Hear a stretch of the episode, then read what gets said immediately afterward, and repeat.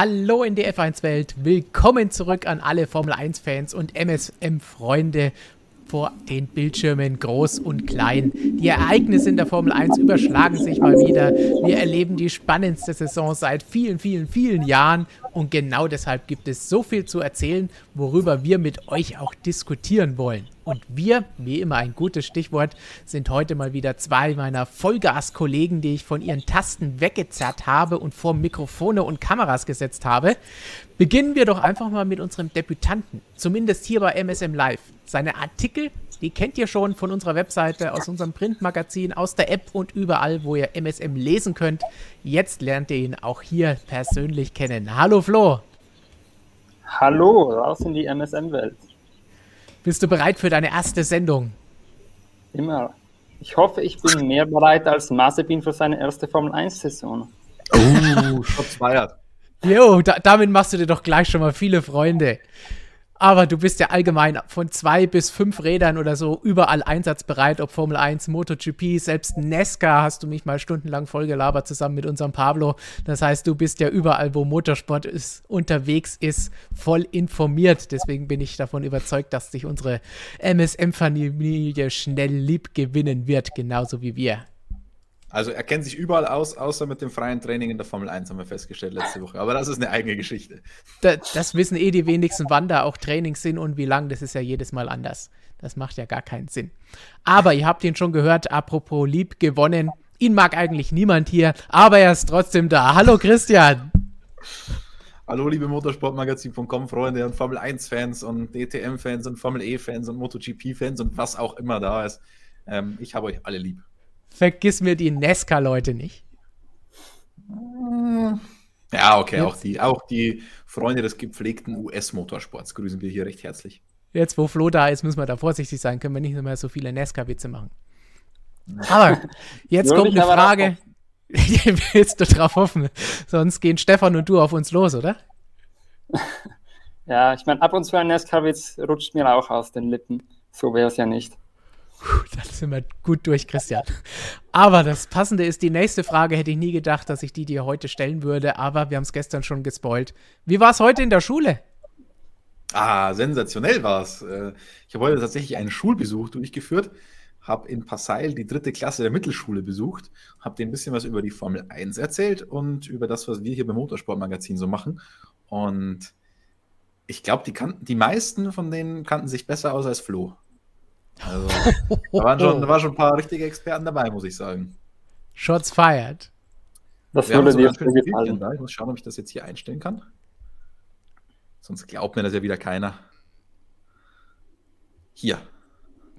Da ist er, die dritte Klasse der Mittelschule in Passail. Ähm, ich kann mich leider nicht mehr genau an die Namen erinnern, aber ein Kollege, der war richtig, richtig gut drauf. Ich habe so einen alten Film abgespielt und der kannte da Jochen Rind und also Wahnsinn bin sehr begeistert. Bist auch gar nicht herausgestochen aus der Klasse, waren lauter Formel 1 Freaks, konnte man dich gar nicht erkennen. Die grauen Haare, glaube ich, haben so ein bisschen verraten, dass ich nicht ganz reinpasse. Nein, du warst so super jung ausgesehen. Was willst du, Stefan? Was? Wie, wie, wie, ist, wie ist denn? Musstest du denn nachsitzen oder warum bist du erst zu spät wiedergekommen? Ja, es war doch ein bisschen weiter als gedacht. Und die Straßen sind zwar sehr schön, aber mit Österreichern vor einem, die, die sind einfach das schnelle Autofahren nicht gewohnt. Dürfen ja nicht so schnell. Oh, heute teilen wir gleich zu Beginn der ersten fünf Minuten richtig gut aus.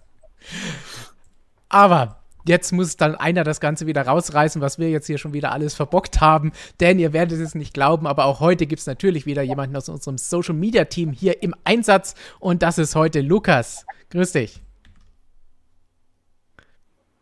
Wir können dich nicht hören, aber du sagst bestimmt schlaue Sachen. Ja, ich dachte, ich äh, mache hier erstmal Quiz mit Wissen lesen, aber es kam wohl nicht gut an. Naja, ich äh, oh, quiz erstmal wieder mit Stimmverzerrer. Es läuft, ja, es klappt. Ich stelle einfach mal das Mikrofon um, dann passt das vielleicht auch besser.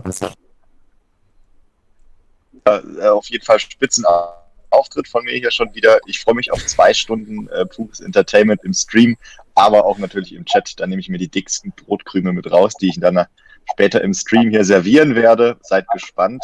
Tipp fleißig ein in die Kommentare. Und dann sehen wir uns nachher wieder, hoffentlich mit gutem Ton. Das werden wir sehen. Wir haben noch Troubleshooting, während das Ganze läuft. Übrigens, wenn, äh, wenn ihr wüsstet, Ton, was wir vorher schon getestet haben, Lukas. Ja, zum Ton habe ich übrigens noch eine ganz witzige Geschichte zu erzählen. Erzähl. Ähm, wir werden ja mal kritisiert, dass wir den Ton nicht hinkriegen und so weiter. Der Ton ist ja tatsächlich. Wie kommen die Leute nur darauf? ähm, wir lassen ja nichts unversucht. Wir nehmen uns das ja zu Herzen, was ihr da immer schreibt. Wir haben hier auch ganz äh, sophisticated Maschinen inzwischen am Werk. Ähm, so ein Mikro zum Beispiel. Das hatte beim letzten Mal im Einsatz Samuel. Leider hat der gute Samuel die Transportsicherung nicht rausgenommen. Und jetzt hat er da dieses Schaumstoffteil reingebrochen. Also wir lassen nichts unversucht, aber die größte Fehlerquote ähm, sitzt dann doch immer noch irgendwo zwischen Schreibtischstuhl und Webcam. In den meisten Fällen. Wir brauchen vielleicht noch unseren eigenen Schoff, der uns das als Trackside-Engineer mal ein bisschen einrichtet. da musste ich heute herzhaft lachen, als ich die, dieses Mikro noch so verpackt da sah. Hast du mit dem Mikro so gearbeitet? Ja. Das erklärt einiges. Gut, für alle, die vielleicht zum ersten Mal dabei sind, sollten wir auch noch im Schnelldurchlauf erklären, wie das Ganze abläuft. Wir haben heute vier Themen. Danach geht es zum QA mit euren Fragen, entweder aus den Kommentaren unter und all unseren Videos. Hashtag AskMSM nicht vergessen. Oder jetzt aus dem Live-Chat. Und nach dem Ende des Videos, nach einer gewissen, kurzen, aber doch vorhandenen Zeitspanne, findet ihr Kapitel und Timecodes, mit denen ihr direkt die Themen anspringen könnt, die euch interessieren. Und jetzt schicken wir erstmal den gemuteten Lukas in den Chat, damit er sich da austoben kann und eure Fragen und Meinungen entgegennimmt. Bis nachher. Ciao, bis dann. Und wir stürzen uns dann auf unser erstes Thema. Natürlich nach diesem Wochenende gibt es nicht viel anderes, als dass wir auch nochmal über den großen Knall zwischen Lewis Hamilton und Max Verstappen sprechen müssen. Der große Aufreger des großen Preises von Italien, Hamilton gegen Verstappen, die zweite in dieser Saison. Christian, wir haben am Sonntag und Montag schon in unserem Live-Video und auch in deinem ausführlichen Vlog über dieses Thema gesprochen. Wollen wir Flo doch einfach mal sagen lassen, was hältst du von dem Crash? Wie siehst du die Schuldfrage? Wie beurteilst du die ganze Situation? Also, ich muss sagen, von der Schuldfrage her, äh, im ersten Moment dachte ich, als ich das Live-Bild gesehen habe, ja, war so eine 50-50-Angelegenheit.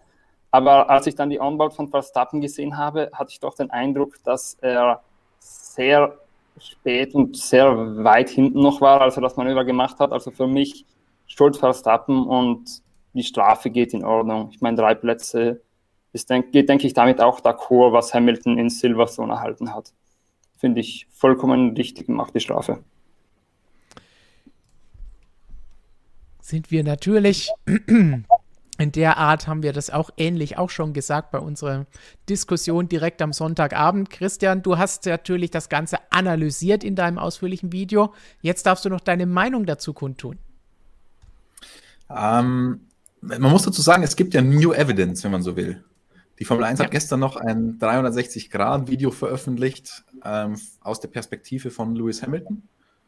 Und ich finde, da wird sogar noch ein bisschen deutlicher drauf, dass Hamilton eigentlich nichts groß vorzuwerfen ist bei der ganzen Situation. Also ähm, ich finde, es bekräftigt die Entscheidung der Stewards mit den drei Plätzen. Das finde ich geht völlig in Ordnung, wenn man das so gesehen hat. Man hätte es schon auch als Rennunfall durchlaufen lassen können ja, bin ich auch der Meinung. Aber ich finde auch, dass die drei Strafplätze jetzt keine Fehlentscheidung sind der Stewards. Und wie gesagt, man, ich, ich weiß selbst, dass ich da mit zweierlei Maß messe und sage, eigentlich dürfen die Rahmenbedingungen und so weiter, die Konsequenzen und die Vorgeschichte keine wirkliche Rolle spielen bei der Urteilsfindung. Aber ich finde schon, wenn man sich das im Gesamtkontext anschaut, dass Lewis Hamilton in solchen Situationen immer nachgegeben hat und die Kollision verhindert hat, Max Verstappen aber nie. Und jetzt ist es zur Kollision gekommen, dass es da dann schon mal okay ist. Und man muss vielleicht nochmal sagen, weil ich das immer wieder lese, du hast ja gesagt, Stefan, diese zehn Sekunden und die drei Strafplätze, das ist gut miteinander vergleichbar. Es ist auch so. Das hört sich halt schlimmer an erstmal. Wobei zehn Sekunden sind jetzt auch nicht so ganz ohne. Hamilton hat das Rennen noch gewonnen, weil halt Verstappen und die anderen Verstappen ausgeschieden war und Perez nicht zur Stelle war und Bottas auch nicht da war. Ähm, mit drei Strafplätzen ist man fast sogar noch besser bedient, wenn man sich das Regelbuch an sich ausschaut, denn, anschaut, denn es gibt ja auch fünf Plätze oder zehn Plätze und bei einer Strafe im Rennen gibt es jetzt nicht so viel, was jetzt da noch schlimmer sein könnte. Also ja, klar, es gibt eine Drive-Thru und eine Stop-and-Go, aber ähm, es ist jetzt nicht die Standardstrafe im Rennen und drei Plätze ist eher ein bisschen weniger als die Standardstrafe. Und also deswegen, insgesamt finde ich das schon okay. Ja, wir haben auch schon plus fünf oder ähnliches gesehen. Und deswegen würde ich jetzt auch nicht sagen, dass es jetzt super dramatisch böse ist. Und in Russland kann man natürlich auch die drei Plätze wieder gut machen. Und wir haben ja, ja. auch gesehen, bei Valtteri ist es schon auch möglich gewesen, Plätze gut zu machen. Ja, ich meine, das ist natürlich so, ob du dann 20 Plätze hinter musst oder drei Plätze. Das kann dann, das macht dann vielleicht gar keinen so großen Unterschied, weil die ersten zwei, drei, die hast, die fahren dir halt davon, wenn da ein Auto dazwischen ist. Wenn dann so ein McLaren dazwischen ist, die überholst du halt nicht so einfach. Und dann fahren dir die ersten davon und du hast halt keine Chance mehr, das Rennen unter normalen Umständen zu gewinnen. Wenn du jetzt als 20. startest, kannst du dich einigermaßen gut durcharbeiten bis zu einem gewissen Punkt und dieser gewisse Punkt ist halt dann nicht viel weiter hinter den Top-Teams. Also von dem her, ja, es wird schon Auswirkungen haben. Wenn es gut läuft, wird er am Start die Position gleich gewinnen und was auch immer. Also wir wissen nicht, wie sich das dann genau auswirkt, aber es ist schon ein Handicap, definitiv. Sonst würde man es ja nicht äh, so, äh, so, als Bestrafung sehen. Sonst wäre es keine Strafe. Ja. Also es muss ja irgendwas sein. Wenn man schon eine Strafe ausspricht, dann sollte die auch irgendeine Auswirkung haben, weil sonst können wir es gleich sein lassen. Und was ich vielleicht auch noch sagen wollte an der Stelle, weil viele sagen, ja, let them race und muss man denn jetzt alles bestrafen und so weiter. Und wenn man diese Schiene so weiter fährt, dann traut sich keiner mehr was. Das ist immer ein Schwachsinnsargument, finde ich. Dann macht keiner mehr was. Weil die Fahrer denken in dem Moment nicht drüber nach, ob, ich eine, ob sie eine Strafe kassieren ja. könnten. Die denken drüber nach, klappt es oder klappt es nicht. Am Ende waren beide draußen. Ähm, die denken nicht über eine mögliche Bestrafung nach, die machen das einfach. Also ich glaube nicht, dass diese Startplatzstrafe jemanden davon abhält, zu racen in Zukunft. Schauen wir noch ganz kurz auf unsere Umfrage, die wir am Sonntag nach dem Rennen dann auch gleich auf unsere YouTube Community Card gestellt haben. Einfache Frage, wer trägt die Schuld? Mittlerweile fast 45.000 Stimmen abgegeben von euch. Vielen Dank dafür. 57% sagen, war ein Rennunfall. 24% sagen, es war Hamiltons Schuld und 19% sagen, es war Verstappens Schuld. Das heißt insgesamt recht ausgeglichen die ganze Geschichte. Wenn man jetzt die eine Hälfte sagt, die sagen, ja, sind beide ein bisschen schuld oder keiner so richtig, ist ein Rennunfall. Und dann zwischen denen, die sagen, einer war schuld, ist es auch relativ ausgeglichen. Wir haben jetzt auch eine interessante Meinung von Steve Martok, wenn ich das richtig lese, ähm, der mein Argument akzeptiert, aber er sagt, es ist trotzdem zu viel geworden die letzten Jahre, was Strafen angeht, glaube ich, meint er. Ähm, ich weiß nicht, also irgendwo, wann müssen sie halt auch mal einschreiten? Also vor allem jetzt Hamilton gegen Verstappen. So ein ganz klein bisschen Angst muss man da schon auch haben, dass es jetzt komplett eskaliert. Also deswegen, so ein bisschen erzieherische Maßnahme ist halt da vielleicht auch dabei. Deswegen finde ich es insgesamt jetzt nicht so ganz verkehrt. Ja, weil irgendwann ja. muss man was machen. Und wir haben ja früher auch diese Situation gehabt, wo man dann gesagt hat, hier, man muss jetzt auch mal einen Grosjean Einhalt gebieten und ihn erziehen. Und so ein bisschen ist dann ein einfacher kleiner Klaps, dem einen 10 Sekunden, den anderen mal hier das, damit man sieht, ja, das hat auch Folgen, wenn ihr euch zu starkköpfig verhaltet und eben beide nicht nachgeben wollt. Und haben wir eh schon mal gesagt, wenn die so weitermachen, dann wird es auch irgendwann wieder knallen in den noch acht verbleibenden Rennen. Und Alex Wurz hat dir hier im Interview, Christian, auch schon gesagt, die Kurve zu eng fürs Ego. Das passt eigentlich ganz gut, weil keiner will halt nachgeben. Was meinst du, Flo? Ja, also ich finde dazu in erster Linie, die Strafen heutzutage sind ja nicht, also vor allem für Unfälle auf der Strecke, sind ja heute nicht wirklich härter als früher. Eher noch im Gegenteil, weil früher gab es diese 5-Sekunden-Strafen ja nicht.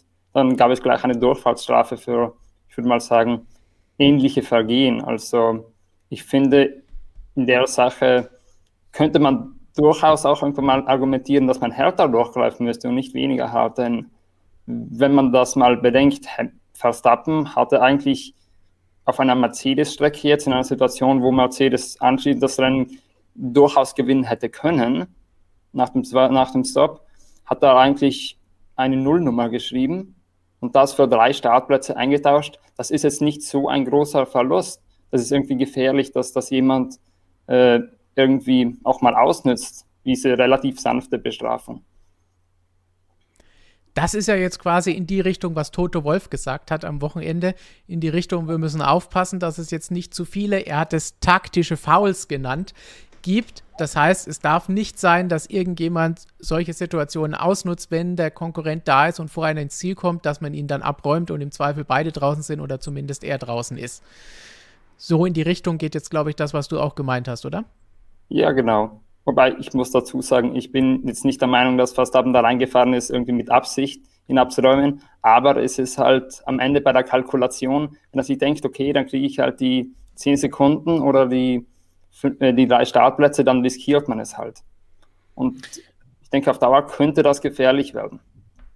Aber wenn man so argumentiert, wie, wie Toto mit diesem taktischen Foul, das er dann auch in gewisser Weise zurückgenommen hat, weil er selber nicht genau wusste, was das eigentlich ist im Fußball, ähm, damit hat er ja eigentlich Hamilton auch für Silverstone ein bisschen mitverantwortlich erklärt oder das billigen in Kauf zu nehmen, wenn man es umgekehrt ja. sieht. Also, ähm, ja. und also ich unterstelle da keinen der beiden jetzt irgendwie Absicht, dass man so gesagt hat, oh, dann ist er halt auch mit draußen. Ich glaube, Alex Wurth hat das ganz gut analysiert. Zu eng fürs Ego einfach. Die, die, wir haben es ja auch schon in Silverstone gesagt, weil sie wollten beide nicht nachgeben und dann kracht es halt in solchen Kurven. Und damals haben wir schon gesagt, muss man jetzt wieder sagen, that's racing. Dafür fahren die, sie sollen Zweikämpfe machen. Manchmal geht's gut, dann sagen alle, geil, was war das für ein Überholmanöver? Jetzt ist es zweimal halt daneben gegangen und vielleicht lernen sie dann daraus, dass man manchmal auch nachgeben muss um dann vielleicht danach wieder zu überholen. Wir haben ja auch hier Überholmanöver gesehen, wo dann danach ein Fehler passiert ist und schwupps war der andere wieder vorbei. Und, und weil wir ja über Stewarding gesprochen haben und Flo, finde ich, das ganz korrekt analysiert hat, dass die Strafen heutzutage ähm, viel präziser sind, viel feinmaschiger, die, äh, was es alles gibt an Strafen, der Katalog. Das ganze Stewarding, finde ich, ist über die letzten Jahrzehnte so viel besser geworden auch allein die Begründung, wie genau das Ganze beschrieben ist in, in dem Urteil, finde ich alles sehr, sehr gut nachvollziehbar. Und deswegen finde ich, kann man mit der Strafe dann auch einigermaßen leben, weil es ist gut argumentiert, man kann das durchaus nachvollziehen. Und jetzt, wenn man die Perspektive von Lewis Hamilton von der 360-Grad-Kamera gesehen hat, finde ich, ja, geht das schon in Ordnung so. Du hast es ja auch gesagt, Sie haben sich ja Zeit genommen und eine ausführliche Begründung dafür geschrieben, weil man kann ja auch einfach nur sagen, ja, Kollision ausgelöst und deswegen Strafe. Und also ich empfehle euch, das wirklich mal auch im Detail durchzulesen. Es ist wirklich schön beschrieben, dass beim 50-Meter-Schild Verstappen deutlich noch hinter Hamilton ist. Dann geht er außen rum und Hamilton bleibt nicht ganz auf seiner Linie. Also er hätte schon natürlich mehr Platz lassen können, aber er bleibt nicht komplett auf seiner Racing Line, sondern öffnet da schon noch ein bisschen. Und das sieht man dann auch im, äh, auf den CCTV-Kameras, also auf den Streckenkameras, sieht man das dann ein bisschen, dass Hamilton da jetzt nicht ganz zumacht. Und ich finde auch auf der 360-Grad-Kamera. Und Verstappen hätte halt dann einfach ein bisschen früher zurückziehen müssen. Und aber Verstappen war, und so schreiben es auch die Stewards sehr schön, zu keinem Zeitpunkt weiter ähm, neben Hamilton als ein bisschen hinter der Vorderachse. Und das reicht halt nicht, um da wirklich ein Recht auf diese Kurve zu haben. Und so ein bisschen kann man natürlich auch sehen, zwei Gründe dafür, aber die Reaktionen nach dem Ganzen, das, was dir, Christian und mir ja sofort aufgefallen ist, die waren alle so sachte. Einerseits, weil sie natürlich gedacht haben, okay, so einen Blödsinn wie nach Silverstone können wir uns nicht nochmal leisten, gerade von Red Bull Seite, da so einen Aufruhr zu machen und dann kommt nichts bei raus und man macht sich hinterher nur lächerlich. Aber auf der anderen Seite auch, wenn man davon überzeugt ist, dass man hundertprozentig im Recht ist, hätten sie es trotzdem gemacht. Und Dr. Marco hat ja zum Beispiel auch sofort nach Rennende im ersten Interview gesagt, Rennunfall.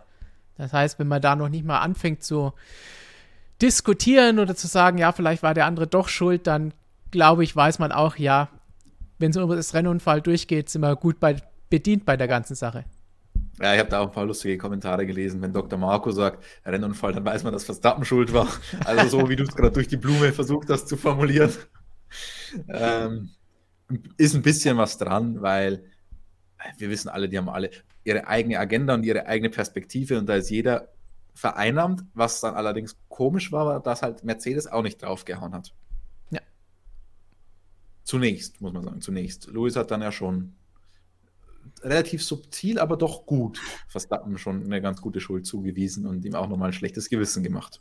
Ich denke, subtil ist das Gute. Im Vergleich zu Silverstone war das ja komplett unterschwellig. da war das ja offener Krieg. Aber er hat schon ähm, so eine Mitleidskarte gespielt. Ähm, ähnlich wie sie Verstappen dann mit seinem Instagram-Posting spät am Abend nach Silverstone gemacht hat. Ähm, hat von äh, Schmerzen geklagt. Ich meine, das können wir jetzt überhaupt nicht beurteilen, aber er ist ja offenbar am nächsten Tag dann New nach New York geflogen zu irgendeiner Met Gala oder was auch immer das dann war. Also so schlecht kann sie man auch nicht gegangen sein. Ähm, und er hat sich dann natürlich auch beschwert, dass Verstappen nicht nach seinem Wohlbefinden geschaut hat, einfach an ihm vorbeigestapft. Naja, da verstehe ich das Argument von Verstappen auf jeden Fall, dass er halt gesehen hat, dass Hamilton noch versucht hat, den Rückwärtsgang einzulegen ja. und sich zu befreien. Also dann gehe ich da auch nicht zum Auto hin und frage, alles gut bei dir? Äh, grundsätzlich verstehe ich ja, dass sie das auch anbringen, weil darüber haben sich Red Bull und auch Verstappen selber ja massiv aufgeregt nach Silverstone. Und wenn man dann selber noch nicht mal ein bisschen das Gleiche dann so macht, wie man es haben wollte bei sich, dann ist es schon ein bisschen fragwürdig. Aber er sieht ja, da passiert noch was und ist natürlich in der Situation noch mehr geladen als ein paar Minuten später bei Interviews, weil das war ja wirklich direkt aus der Situation heraus, die zehn Sekunden vorher passiert ist. Das ist natürlich nochmal eine ganz andere Situation. Aber Flo, was, was glauben wir ja. denn jetzt? Geht es so weiter? Gibt es noch mehr Crashes zwischen den beiden oder fangen die sich jetzt mal wieder? Also ich muss erst mal dazu sagen, ich bin da voll bei euch, dass ich denke, das war ein bisschen diese, ich habe leichte Schmerzen Aussage, das war ein bisschen eine Revanche für Silverstone, so etwas Subtiles. Und der auf die Frage, geht so weiter? Ich würde mal sagen, ja, ich nehme schon an, dass es nochmal kracht zwischen den beiden.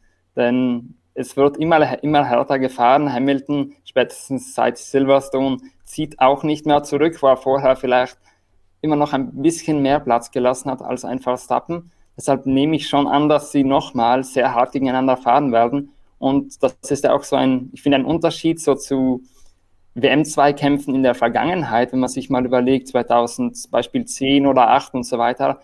Wenn sich da die Top 2 zu oft in die Kiste gefahren wären, dann wären plötzlich andere Fahrer da gewesen und hätten mitgekämpft. Das ist einfach in diesem Jahr gar nicht der Fall. Jeder weiß, es geht nur zwischen Hamilton und Verstappen. Ich sage mal so ziemlich egal, was da passiert. Und ich nehme durchaus an, dass sie nochmal sehr häufig auf der Strecke aufeinandertreffen werden und nicht zurückziehen werden. Also ja, kurz gesagt, es wird noch Kollisionen geben zwischen den beiden. Toto Wolf würde jetzt ganz klar widersprechen, dass Hamilton auf der ersten Runde zurückgezogen hat, weil Verstappen das nicht macht.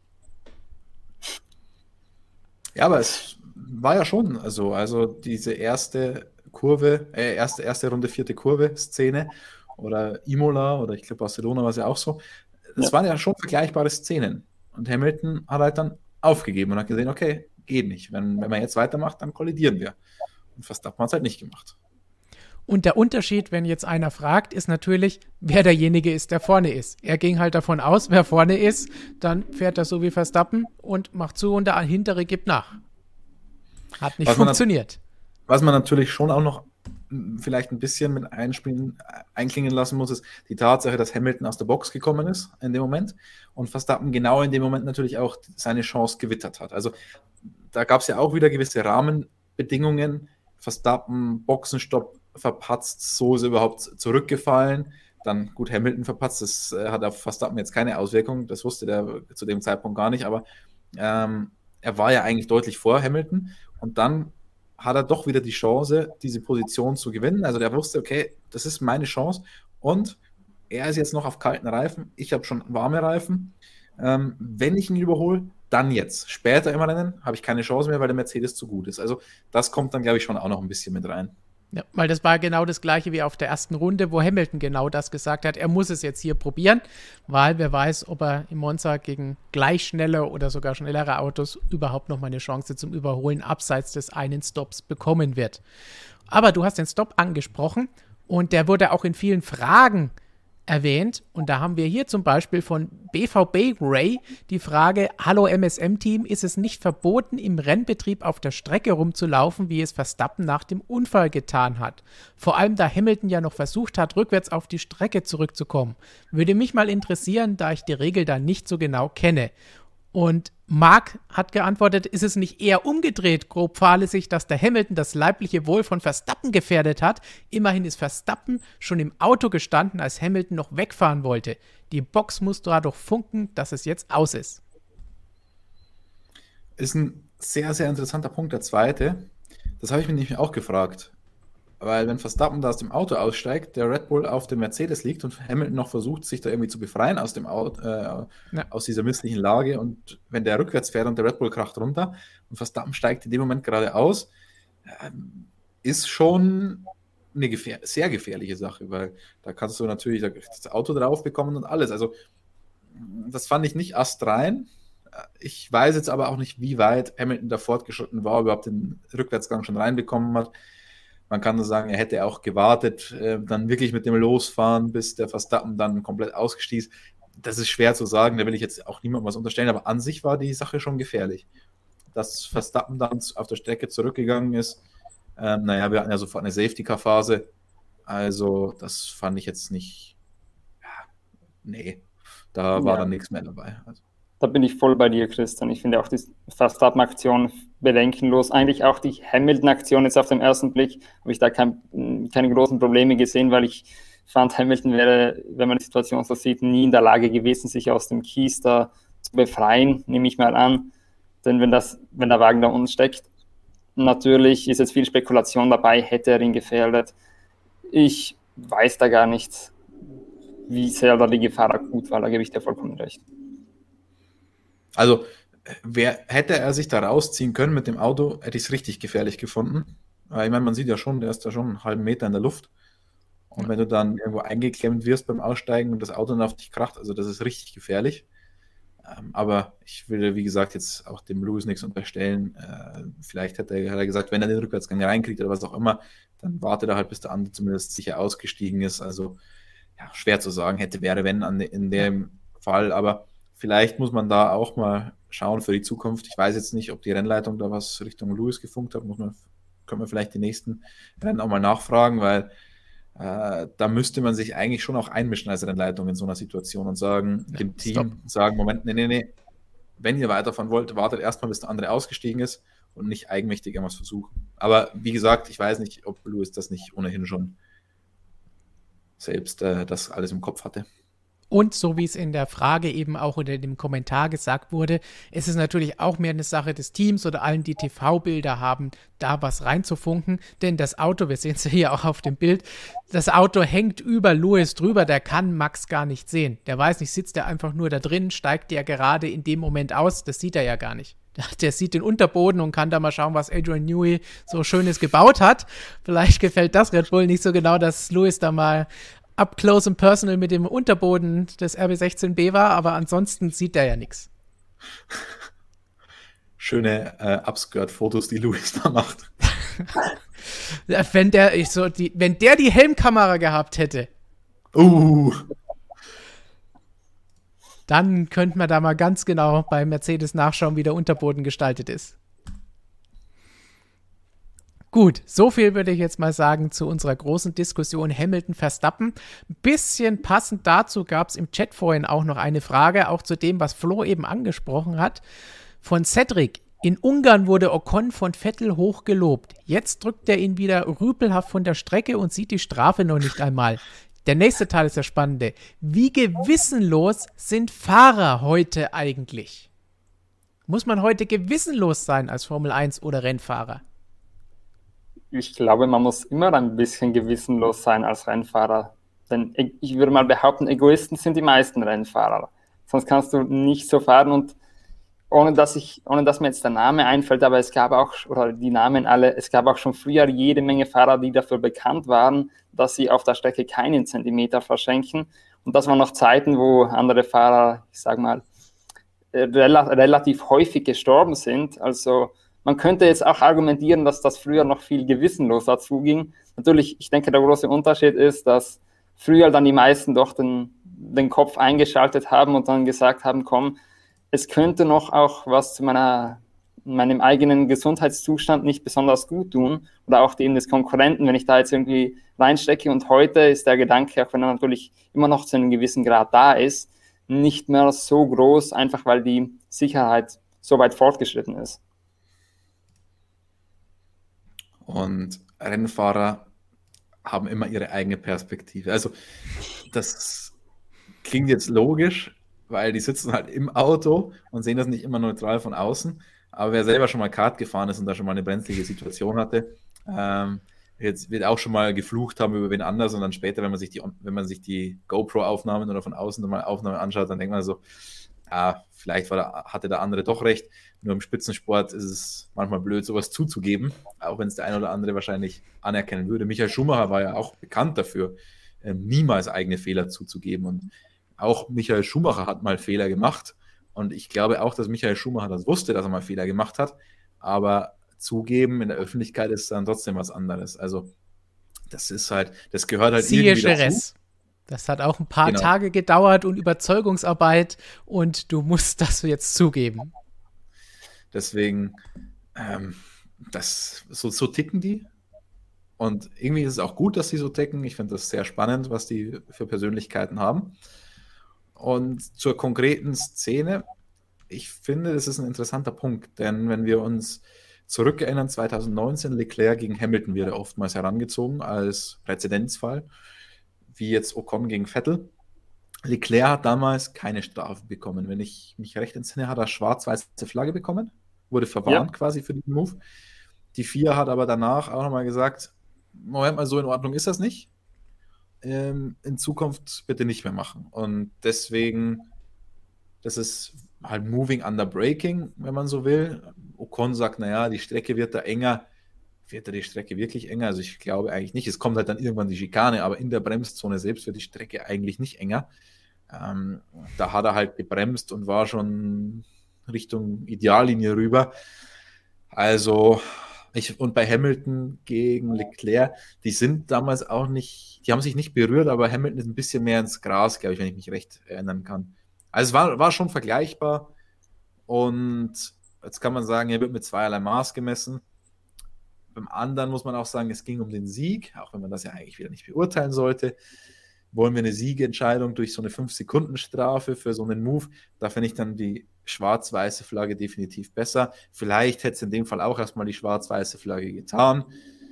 Ah, mein Gott, jetzt muss ich nur ganz kurz zurück überlegen war das ein Überholmanöver von Ocon gegen Vettel, oder? Oder war es ein Verteidigungsmanöver? Muss ich jetzt ehrlich gesagt selbst nochmal überlegen. Weil wenn es natürlich ein Überholmanöver war und er dadurch vorbeigekommen ist, dann finde ich es völlig legitim. Dann braucht man da auch nicht ja, Verteidigung steht hier. Ich weiß nicht mehr sicher. Ähm, ja, wie gesagt, kann man so sehen, kann man so sehen. Die vier hat in der Zwischenzeit auch nochmal klargestellt, es ist eigentlich nicht in Ordnung. Damals war es noch so, dass man, dass das eine Grauzone war und als hartes Racing durchgegangen ist, aber auch in dem Fall dann schwarz-weiße Flagge kam. Also ganz großartig beschweren kann man sich nicht und irgendwie hat man dann doch immer noch ein bisschen Auslegungssache. Auch ist es nicht jeder Zwischenfall, auch wenn er identisch aussieht, nie hundertprozentig identisch. Das darf man auch nicht vergessen. Und deswegen, das kann man so sehen, das kann man so sehen. Das ist wie im Fußball. Da hat man auch Schiedsrichterentscheidungen. Manche sehen so, manche sehen so. Und insgesamt finde ich auch mit Consistency kann man auch mit der Entscheidung dann leben. Ja, und ich, ich denke, es wurde ja auch argumentiert von der FIA bei dieser, oder von den Stewards bei dieser Strafe, dass das in einem Fahrermeeting nach eben diesem Vorfall 2019 besprochen wurde. Da war Ocon dann möglicherweise nicht dabei, wenn ich es richtig im Kopf habe, weil er da nicht gefahren ist in dem Jahr. Aber dass eben schon gesagt wurde, dass das in Zukunft nicht mehr gehen würde und auch härter, härter geahndet wird. Deshalb finde ich das auch völlig legitim und mit Ansage, die Strafe auch. Völlig legitim, aber ohne Ansage dürfte McLaren das Rennen gefunden haben, vor allen Dingen ihren Doppelsieg, den sie geholt haben. Und da haben wir Daniel Ricciardo ganz oben gesehen. So hat der Honey Badger gejubelt. Und darüber müssen wir jetzt natürlich auch sprechen. Wie kam es dazu? Was ist da los? Und wie geht es da für McLaren jetzt weiter? Fun Fact vielleicht zum Anfang. Es war der erste McLaren-Sieg seit Brasilien 2012, damals mit Jensen Button. Das heißt, nach 3213 Tagen, das ist fast neun Jahre, acht Jahre, 291 Tage, Danach gab es endlich wieder einen McLaren-Sieg. Das ist die längste sieglose Serie hinter Ligier. Die haben 5348 Tage, 14 Jahre und 235 Tage zwischen Kanada 81 und Monaco 96 mit dem Sieg von Olivier Panis warten müssen. Insgesamt eh nur neun Siege eingefahren. Wenn wir jetzt nach Marken gehen, dann geht es nochmal eine Nummer stärker, nämlich Mercedes. Der erste Sieg eines Werkssilberpfeils seit Monza 1955, damals Juan Manuel Fancho, war Nico Rosberg in China 2012. Und das waren ganze 20.671 Tage, also 56 Jahre und 217 Tage, die ein Werksilberpfeil ohne Sieg geblieben ist. Natürlich war sie ein Großteil dieser Zeit überhaupt nicht in der Formel 1 vertreten, aber das war die längste Dürreperiode und Wartezeit auf einen Sieg.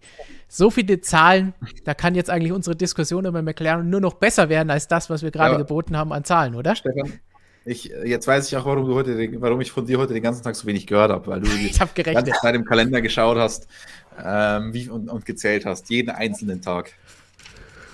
So viele Tage. Aber McLaren ist jetzt nicht erst, gut, noch nicht seit 20.000 Tagen, aber schon seit ein paar Jährchen jetzt im Aufwind. Und es geht immer wieder besser. Seit dieser absoluten Tiefperiode, die sie hatten, zusammen mit McLaren und Honda, wo gar nichts gegen die Technik gestreikt hat, das Auto nicht gut war. Fernando Alonso, der berühmt-berüchtigte GP2-Motor, wir können uns alle erinnern. Nach der glorreichen Zeit von Ron Dennis, Martin Wittmarsch ging es dann da steil bergab.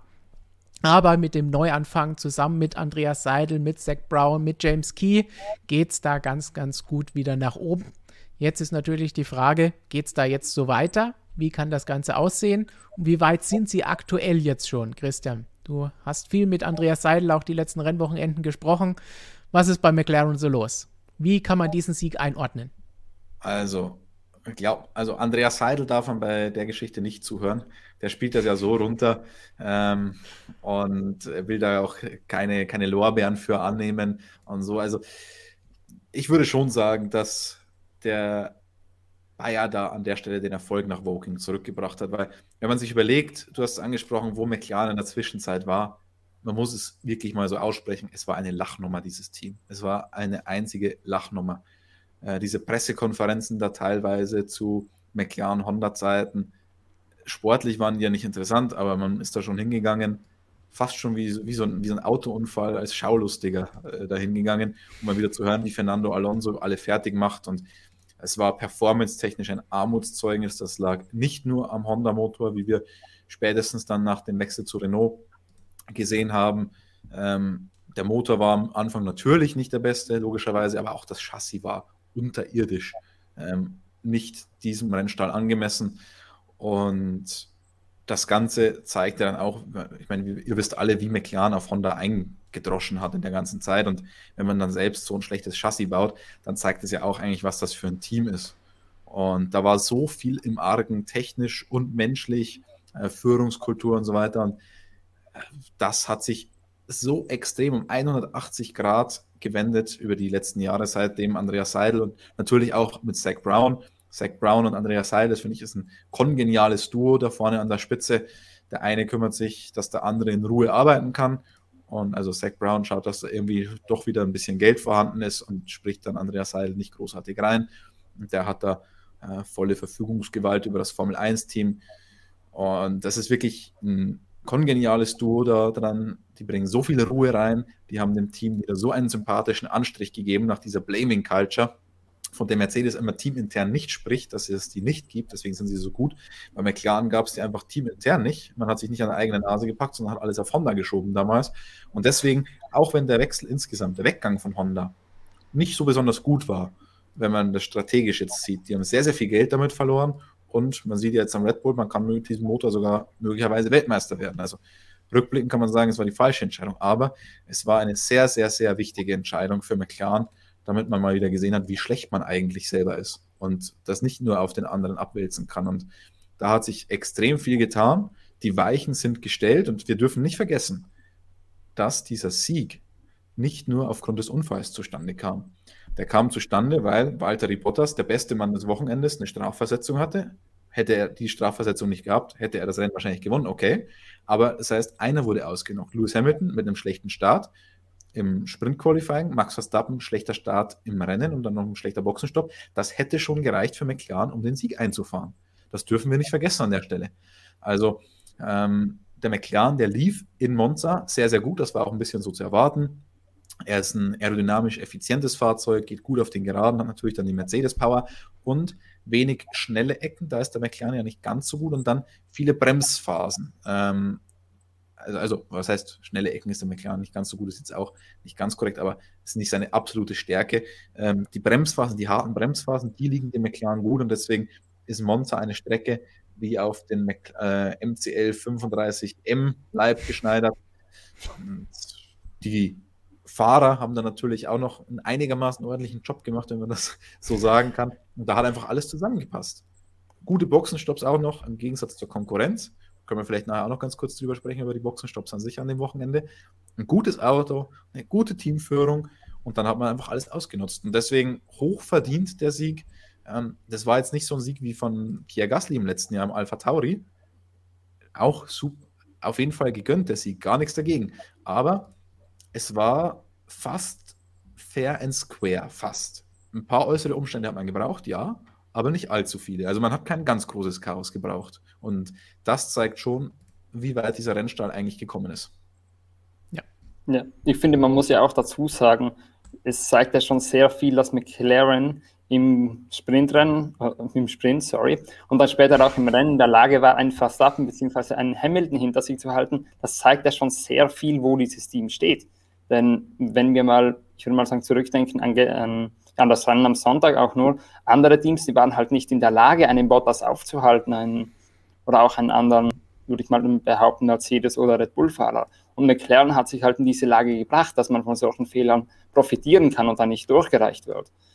Aber ich würde mal sagen, man sollte den Sieg jetzt so als einzelnes Ereignis nicht zu hoch bewerten. Natürlich die allgemeine Entwicklung von McLaren ist großartig, aber wenn wir mal zurückdenken, im letzten Jahr waren sie in Monza auf einem ähnlichen Niveau wie in diesem Jahr.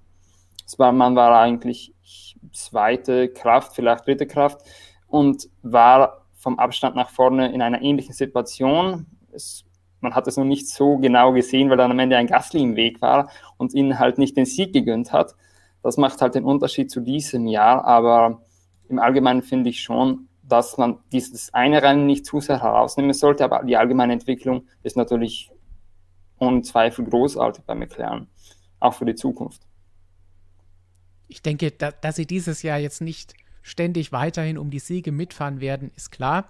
Aber allein die Tatsache, dass sie aus eigener Kraft mitkämpfen konnten vorne hier und in dem Fall auch absolut klar gewonnen haben und sich durchgesetzt haben, das ist schon mal ein sehr, sehr wichtiger Punkt. Das war, wie Christian gesagt hat, nicht komplett geschenkt oder aus dem Nichts oder aus dem Chaos entstanden, sondern erarbeitet und deswegen auch ein Doppelsieg und nicht nur ein Fahrer, der irgendwie durchgekommen ist und der andere wird 17. Das war es nicht. Und interessant sollten wir zumindest auch kurz ansprechen, dass es eben Danny war, der sich durchgesetzt hat und dieses Rennen gewonnen hat, nachdem er ja bislang eine suboptimale Saison hatte, wenn wir es mal so ausdrücken wollen. Nachdem wir noch ein Krisengespräch mit ihm hatten in Sanford, glaube ich, ein Interview geführt haben, haben wir uns gedacht, das heben wir uns für die rennfreie Zeit dann auf nach dem Tripleheader. Ja, Krisengespräch und dann gewinnt er das nächste Ding. Vielleicht sollten wir mehr Krisengespräche mit ihm führen. Der wird jetzt nur noch mit dir reden wollen vor jedem Rennen.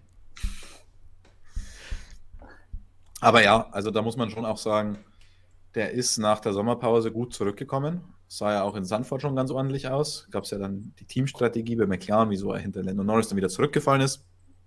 Aber der ist auf dem richtigen Weg. Und was ich ihm sehr, sehr hoch anrechne, ist, dass er ein Teamplayer blieb in der ganzen Zeit, dass er seine gute Laune trotzdem beibehalten hat und nicht, nicht den Vettel gemacht hat.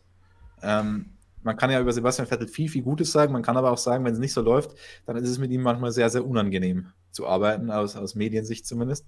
Und Daniel Ricciardo ist da immer der liebe, nette Kerl von nebenan geblieben. Muss man sagen, Respekt. Ähm, ich glaube, das hält nicht jeder so gut durch wie er. Ja. Man muss ja auch dazu sagen, sorry, man muss ja auch dazu sagen, Monza war ja auch schon letztes Jahr äh, relativ gut unterwegs im Renault. Also ist es nicht so, dass der nur dieses Jahr in Monza stark gewesen wäre. Ich würde mal sagen, er ist allgemein ein Spezialist ein bisschen für Monza, vor allem was die letzten Jahre angeht. vorher mit Red Bull war es natürlich ein bisschen schwieriger. Die Frage ist jetzt Also, natürlich, das war- geht so weiter? Entschuldigung, das war für mich, weil du gerade noch Red Bull und Monster ansprichst, äh, Flo, das war für mich die Statistik des Wochenendes. Also das hätte ich niemals gedacht, dass die seit 2013 nicht mal mehr auf dem Podium standen in Monza. Also ich wusste, dass sie nicht mehr gewonnen haben seit Ewigkeiten, aber dass die nicht mal auf dem Podium standen, ist ja Wahnsinn. Stimmt, ist Wahnsinn zu bedenken, dass das letzte Red Bull Podium in Monza, dass ich das sogar vor Ort erleben durfte. Uh, Die werden natürlich Welt- sagen, dass du endlich mal wieder zur Strecke sollst. Ja, das dürfen Sie gerne sagen. in welcher Teamkleidung, Flo? Äh, in gar keiner. Also ich habe mir dann so ein Also Fett- ich, also ich hoffe jetzt, du sagst in gar keiner Teamkleidung und nicht in gar keiner Kleidung. Das finde ich Nein, sonst hätten sie mich ja nicht reingelassen. Nein, in gar keiner Teamkleidung bin ich hingefahren, aber da ich damals noch sehr ein Red Bull-Fan war, habe ich mir ein schönes Fettig- Vettel-Cappy gegönnt. Beziehungsweise es wurde mir gegönnt. Aber nach einem Jahr konntest du es dann schon wieder entsorgen oder nach einem halben Jahr. Ja, so spielt das Leben. Achso, nee, 2013, eineinhalb hattest du es immerhin noch. Ja. Gut, dann werfen wir doch noch einen kurzen Blick auf das, was Christian eben schon angesprochen hat.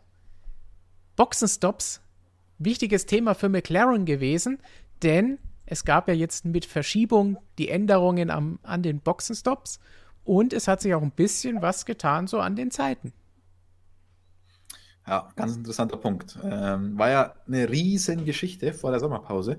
Das, glaube ich, war eine der meistgelesensten Geschichten im, im ganzen Jahr auf Motorsportmagazin, auf unserer Website, dass da die Regeln bei Boxenstopp ein bisschen angepasst werden und die Rekordzeiten wohl vorbei sind. Also es gab eine technische Direktive, die sollte eigentlich zum Ungarn Grand Prix in Budapest, also dem ersten Rennen vor der Sommerpause, äh, letzten Rennen vor der Sommerpause, in Kraft treten. Und was stand in dieser technischen Direktive drinnen? Naja, im Endeffekt ging es darum, die Boxenstopps sollten sicherer gemacht werden. Sicherer nicht unbedingt im Sinne von, dass man nicht mehr losfahren kann, ohne dass es da reifenfest ist. Es ging auch viel darum, um die Mechaniker zu schützen. Dass die nicht schon irgendeinen OK-Knopf drücken, während es noch gar nicht okay ist und dann möglicherweise noch am Reifen dran sind und der Fahrer schon losfährt. Denn wenn man sich die Sachen mal genau anschaut, also wirklich mal Frame für Frame, die Boxenstopps, das ist schon absoluter Wahnsinn. Beim Reinfahren ist es schon Wahnsinn, wie die schon mit dem Schlagschrauber an der Radmutter sind, wenn die Autos noch in Bewegung sind, da gehen die schon mit und sind drauf. Also das kann man sich wirklich nicht vorstellen, wie gut auch die Jungs sind. Und dann ist es halt so, dass die ja schon am Wegfahren sind, während die eigentlich noch an den Reifen auch dran sind. Also und das ist auch gefährlich. In manchen Serien ist es ja so, man darf keine durchdrehenden Räder haben, wenn das Auto in der Luft ist. Dann darf man erst, wenn das Auto wieder steht, Gas geben. Das ist in der Formel 1 nicht so.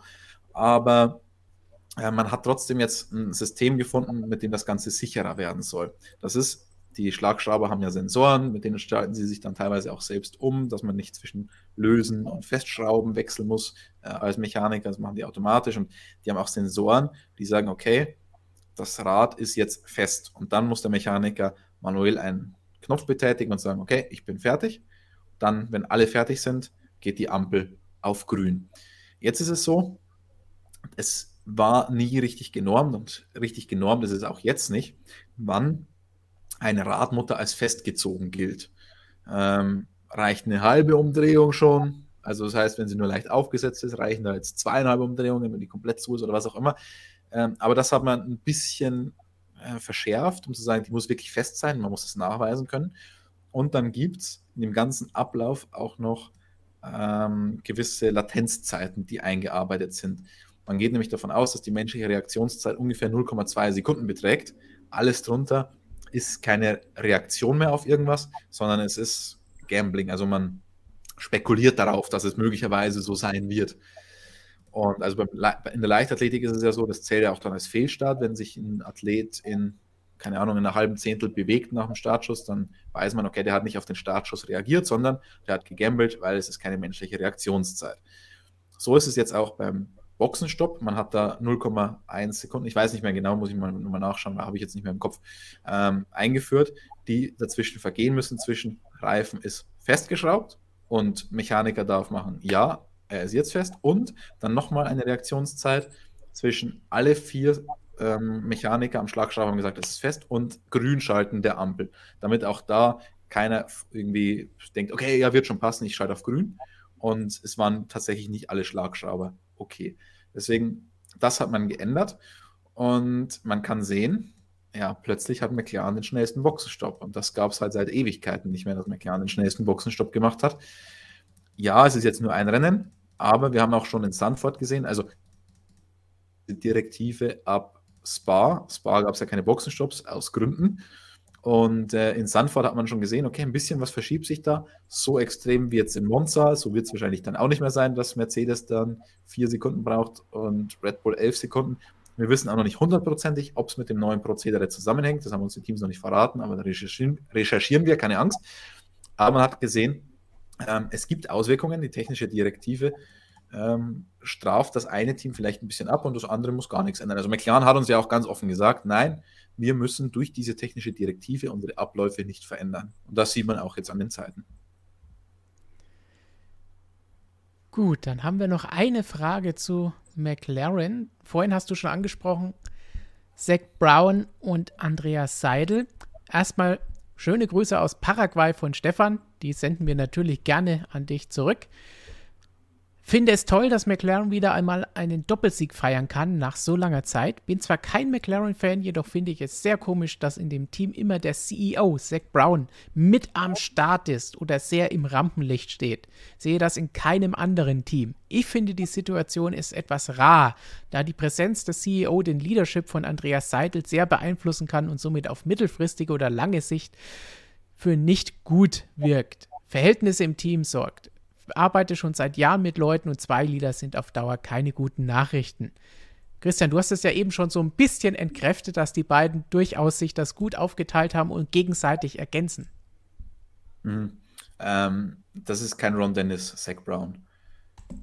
Er weiß, was er an Andreas Seidel hat. Er weiß um die Kompetenzen von Andreas Seidel und lässt ihn da frei walten und schalten.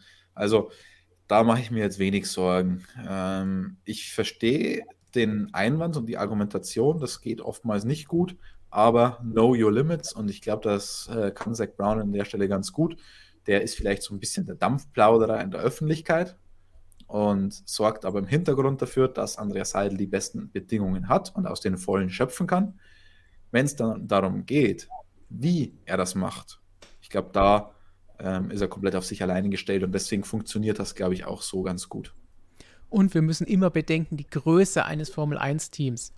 Budget Cap hin oder her, McLaren nicht ganz auf dem Niveau von Mercedes und Red Bull, was angeht Mitarbeiter und so weiter, aber trotzdem, sowas ist ein Riesending, ein Riesenunternehmen und einer alleine kann das eh alles nicht steuern. Da muss es immer unterschiedliche Bereiche geben und wenn die sich das gut aufteilen, dann ist das überhaupt kein Problem, weil dann haben sie ja immer noch die Technik. Da gibt es einen James Key, dann gibt es da einen Chefdesigner, dann gibt es hier den und den da und da das.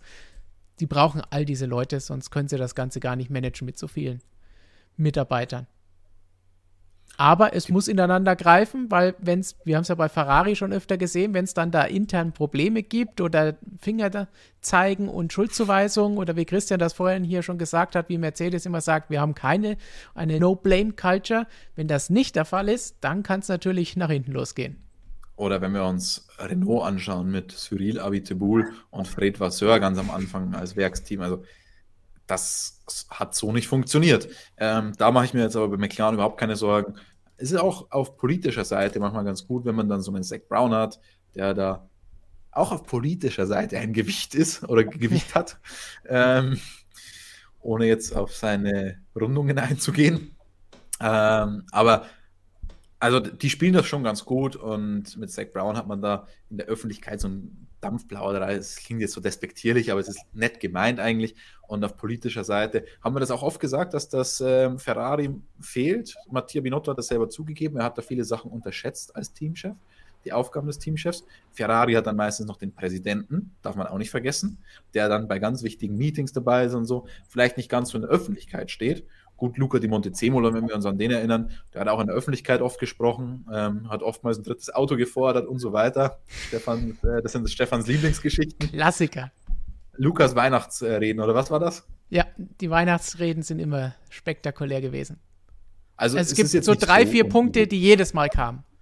Oder bei Mercedes hatten wir ja zum Beispiel auch mit Niki Lauda und, und Toto Wolf auch ein Duo da an der Spitze, aber Niki war ja in das Tagesgeschäft des Rennteams jetzt nicht wirklich involviert. Ja.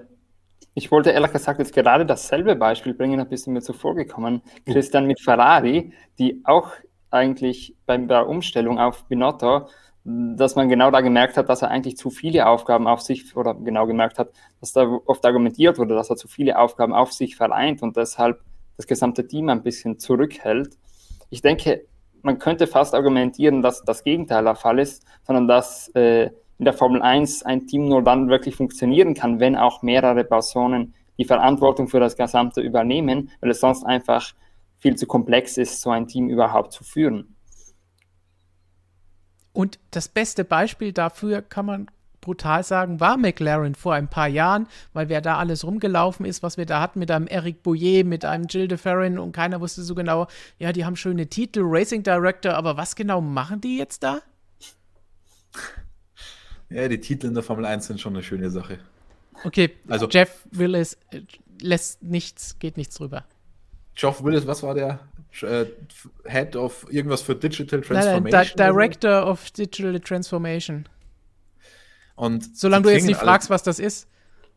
Die klingen alle so schön im Englischen, aber versuch das mal in einem Text auf Deutsch zu übersetzen. Das wird ja schon oftmals problematisch mit Head of Trackside Engineering oder so. Also ja. es ist echt unangenehm für uns, wenn wir das in diesen Texten schreiben müssen. Deswegen bleiben da meistens auch die englischen Titel drin. Ich, oder ich schreibe dann einfach der, der Chefingenieur an der Strecke oder was auch immer. Also manchmal muss man es einfach vereinfachen. Hört sich dann nicht so cool an, aber ich glaube, euch da draußen ist es oftmals lieber, wenn man es ein bisschen vereinfacht und ihr dafür eine Ahnung habt, was sie dann tatsächlich machen, als wenn wir einfach den Titel schreiben, mit dem keiner was anfangen kann. Du weißt nicht, Wobei, was der Director of Digital Transformation macht. Skandal. ich sehe hier, ähm, von Chris Hahn den Kommentar Kommunikationschef. Wer ist damit gemeint? Fernando Alonso? Oder, oder ist das nee, der ist doch Teamchef. Ah, stimmt. Pardon. Flo, wir haben dich unterbrochen. Äh, nein, an sich nur dem zustimmen jetzt gerade. Nicht so wichtig. Gut, dann würde ich sagen, springen wir weiter zum nächsten Thema denn es gibt noch sehr viel mehr. Und wir hatten natürlich jetzt in Monza das zweite von drei Rennwochenenden mit einem anderen Format und mit einem, wie Flo vorhin schon selbst so ein bisschen gestolpert ist, wie nennen wir es eigentlich, Sprint-Qualifying-Rennen, so wie es Mercedes bezeichnet, Hauptsache alle Begriffe reinhauen und schauen, was irgendwo an der Wand kleben bleibt. Das erste Fazit sehen wir hier als Artikel haben wir nach Silverstone, direkt am Tag, als das Ding gefahren wurde an diesem Samstag, gezogen und alle unsere Meinungen hier reingeschrieben. Damals haben wir größtenteils gesagt, es war durchaus mal aufregend, was Neues zu haben. Es war anders, aber es gibt durchaus noch ein paar Verbesserungsmöglichkeiten, wo man schauen kann, dass man die bei den nächsten beiden Tests, die es ja gibt, ausprobieren kann und was ändern kann. Wirklich geändert hat sich für Monza, soweit ich das gesehen habe, nichts. Aber wir wollten damals auf jeden Fall mal sehen, wie funktioniert dieses Format auf einer anderen Strecke, wo man vielleicht nicht so gut überholen kann oder besser überholen kann oder wie auch immer. Wie fällt jetzt euer Fazit nach dem zweiten von drei F1-Sprints aus? Also, ich würde sagen, es ist eigentlich eher unnötig, das ganze Event. Denn in Monza hat man es, finde ich, viel besser gesehen als in Silverstone, was eigentlich das große Risiko an dem ist, nämlich dass auf der ersten Runde halt ein paar Positionsverschiebungen sind im Idealfall und dann anschließend nichts mehr wirklich passiert in dem Rennen. In Silverstone hatten wir da ja noch Glück, dass nachher noch ein, was ein Alonso für Action gesorgt hat, da am Start ziemlich viele Plätze gut gemacht hat. Aber in Monza war das dann einfach nur ein in einer Zeile hinterherfahren. Das, denke ich, lockt wenige Menschen langfristig vor den Bildschirm. Und vor allem, es ist genau das, was man der Formel 1 immer so vorwirft, was sie falsch macht dass kein Überholen kommt und einfach nur in einer Zeile hintereinander hergerollt wird. Ich finde, eigentlich ist das Sprintformat mit diesen derzeitigen Autos nicht wirklich etwas, das am Wochenende bereichert. Vielleicht könnte es allerdings in der Zukunft mit der neuen Wagengeneration interessanter werden, da man auch effektiv ohne ein großes Reifendelta gegeneinander kämpfen kann. Und das ist ein interessanter Punkt, den hat auch Lewis Hamilton angebracht in seiner Medienrunde, als wir ein bisschen über Sprint Qualifying mit ihm gesprochen haben. Und er meint, wenn äh, Ross Autos liefern. Das hat er aber noch dazu gesagt, denn aktuell wissen wir nicht, ob das alles so aufgeht. Das ist der Wunsch. Ähm, aber wir wurden, was sowas angeht, schon oft enttäuscht. Ähm, wenn irgendein neues Regiment kam, dass das Überholen so viel verbessern soll und was auch immer. Deswegen bin ich da inzwischen sehr vorsichtig und auch Lewis Hamilton ist inzwischen da vorsichtig. Ähm, aber insgesamt bin ich bei dir, Flo. Also, das war jetzt nicht so der Burner. Und also abgesehen davon, dass dieses Sprint, the Sprint oder the Sprint Qualifying oder was auch immer, also Sprint Qualifying die, die regt mich auch auf. Ähm, abgesehen davon, dass das halt jetzt nicht so mega spannend war, ist halt einfach für mich dieses klassische Rennwochenende. Ich war, äh, man kann sagen, ich bin ein Spießer, ähm, ich bin altmodisch, was auch immer, aber es, mir fehlt dieser Aufbau, dieser Bild ab hin zum Grand Prix von freies Training, Einschießen und diese Qualifikation am Samstag und dann kommt irgendwann das ganz, ganz große Highlight. Dieser langsame, aber stetige Aufbau dahin, das ist halt für mich schon was Besonderes und das geht dadurch ein bisschen verloren und ich bin vor dem Sprint Qualifying bin ich bei Vibe nicht so aufgeregt wie vor einem normalen Rennen, aber ich bin dann beim normalen Rennen nicht mehr ganz so aufgeregt wie sonst von einem normalen Rennen, weil ich am Vortag schon so ein bisschen was gesehen habe, wie es ungefähr läuft. Deswegen irgendwie so, so, so richtig kitzelt es mich nicht. Und dieses Hinterherfahren ist halt auch eine Geschichte, wenn ich ein Qualifying habe, ein sportliches Qualifying, da qualifiziert sich halt normalerweise das schnellste Auto auf 1, das zweitschnellste auf 2, das drittschnellste auf 3 und so weiter wenn jetzt dann am Start nichts passiert oder nicht irgendwer krass out of position startet, wieso sollte es halt dann überhaupt Überholmanöver geben? Und in einem Rennen, das eineinhalb Stunden dauert, mit unterschiedlichen Reifenmischungen und so weiter, da ist dann noch ein bisschen Varianz drinnen und mit einem ganz schweren Auto, das ist was anderes als mit einem ganz leichten Auto im Qualifying, da ist noch ein bisschen mehr Varianz drinnen.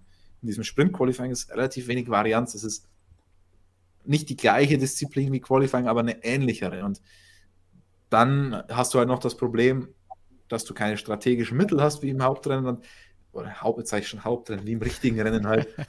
Im Grand Prix. Ähm, und deswegen sind da halt so viele Faktoren drin, die das Ganze irgendwie dann doch ein bisschen unsexy machen, dass es mir so in der Form, muss ich nach zwei Rennen sagen, nicht gefällt. Wenn wir das aufdröseln, hast du ja eben schon gesagt, der, der Aufbau, das Format gefällt dir so nicht, der Bildab fehlt dir. Und das ist das Interessante, weil das Qualifying am Freitagabend in Silverstone habe ich ganz klar gesagt, kann man hier nachlesen in unserem Artikel. Der Freitag war super aufgewertet. Aber jetzt beim zweiten Mal, wo dieses Neue gefehlt hat, wo man nicht mehr gedacht hat, oh, jetzt sehen wir zum ersten Mal was anderes, was Neues, mal schauen, wie das ist. Da war auch so ein bisschen Aufregung und was Besonderes dabei. Aber jetzt war es relativ langweilig davor, relativ langweilig während dem Ganzen und auch danach. Und die richtige Spannung war eigentlich schon am Freitagabend. Und dann am Samstag war so ein bisschen, ja, ist halt rumgefahren. Und Sonntag kam dann das Rennen und das war super. Das, da passt dann der Aufbau grundsätzlich nicht von dem Ganzen. Da ist, geht's rauf, runter und dann wieder rauf. Das macht keinen Sinn, dass der Samstag jetzt dann plötzlich unwichtig ist, wenn der Freitag ja. dafür aufgewertet wird. Ich muss noch ja. zwei Sachen anfügen. Entschuldigung, Stefan, du warst noch nicht fertig. Nee, Flo wollte, glaube ich. Nein, ich wollte nur noch sagen, ich finde auch, dass der Build-Up da nicht mehr so passt. Das ist ein bisschen wie, kommt mir vor, auch wenn es nicht so extrem ist wie bei der DTM und auch bei sonst jede Menge Tourenwagen-Serien und so weiter, dass auch mit diesen zwei Rennen, dass man irgendwie anstatt, dass man sich auf dieses Rennen freut, dass irgendwie ein Kalender anstreicht, dass man halt nur noch schaut, wenn man halt Zeit findet. Weil, und ich würde mal vermuten, dass dann am Ende nicht mal so eine, oder ist halt bei mir immer so, dass am Ende nicht mal so eine Spannung aufkommt, wenn das so ein Rennen effektiv ist. Und wenn dann am Samstag wer gewinnt und am Sonntag, ist auch irgendwie schwer einzuschätzen, ja, wer ist jetzt der wirkliche Sieger des Wochenendes? Das bei der Formel 1 ist natürlich noch nicht so extrem. Bei den Sprint glücklicherweise muss man sagen, aber gleichzeitig macht das halt auch so kaum Sinn, dass man dann einen großen Grand Prix-Sieger hat, wenn dann schon vorher Punkte verteilt werden. Ja, diese Sache mit den zwei Rennen, Christian, haben wir, glaube ich, vor einem halben Jahr, als diese Idee geboren wurde und fixiert wurde, genau darüber hier diskutiert, auch über das DTM-Beispiel. Ja. Wenn, wenn, wir schon DTM-Vergleiche ziehen in der Formel 1, ist meistens nicht so gut. Als nächstes kommt dann noch eine Balance of Performance oder was auch immer. Ähm, ist, sie kommen auch immer eher negativ an, solche Vergleiche. Ja. Wir ziehen DTM nicht als Positivbeispiel her. Mhm. In die Vergleich und wirkt mich steht auf Vorspiel. Ähm, Ist, ist in der Formel 1 definitiv so. Also ich mag das einfach, dieses langsame Hin bis zu diesem Grand Prix. Und der Grand Prix ist dann einfach so was Besonderes. Ähm, man könnte jetzt in, in dieser, man könnte auch sagen, er ist dann der Höhepunkt der Grand Prix. Äh, habt jetzt ihr hineininterpretiert, was ich damit gemeint habe. Aber ähm, nein, zwei Sachen wollte ich noch anbringen. Um das Ganze vielleicht auch mal von der anderen Seite zu sehen. Der, der, das Sprint-Qualifying war nicht spannend. War Fahrt, kann man so sagen, wie man bei uns in der Redaktion intern auch manchmal ähm, sagen würde. Aber wir hatten dadurch schon eine etwas andere Ausgangsposition fürs Rennen. Das dürfen wir, das habe ich im, in der Analyse ganz kurz mal angesprochen, das dürfen wir vielleicht auch nicht ganz vergessen. Denn Lewis Hamilton wäre ja sonst von der Pole Position gestartet im Grand Prix. So ist er nur von Position 4 gestartet, weil er die Position am Start im Sprint Qualifying verloren hat. Jetzt kann man sagen, okay, der hätte den Start ja auch äh, im Grand Prix dann nicht hinkriegen können und wäre dann zurückgefallen. Ja, das kann sein, aber dann wäre da vorne auch noch ein Verstappen gewesen. Dann hätte Ricardo an zwei Fahrern vorbeigehen müssen, um dann in Führung zu gehen. Schwer zu beurteilen, aber es hat schon für eine etwas andere Ausgangslage insgesamt gesorgt als jetzt rein das Qualifying. Also das ist ein bisschen vielleicht auf der Habenseite, wenn man so will. Ähm, was mich total stört an dem Ganzen, also wirklich total stört ist, bei unserem Build-up, von dem wir jetzt schon die ganze Zeit sprechen, am Freitag fällt eine enorm wichtige Entscheidung für dieses Wochenende ich sag mal so, 50% des Rennergebnisses ist halt in der Formel 1 einfach Qualifying. Das ist nicht MotoGP, wo du dich irgendwo qualifizierst und nach drei Runden ist dann eh wieder alles ganz anders. Nein, das Qualifying ist in der Formel 1 verdammt wichtig. Und dann hast du dieses verdammt wichtige Qualifying. 50% des Rennergebnisses hast du am Freitagabend und es geht eigentlich total unter. Warum? Weil es so spät ist, dass danach keiner mehr spricht.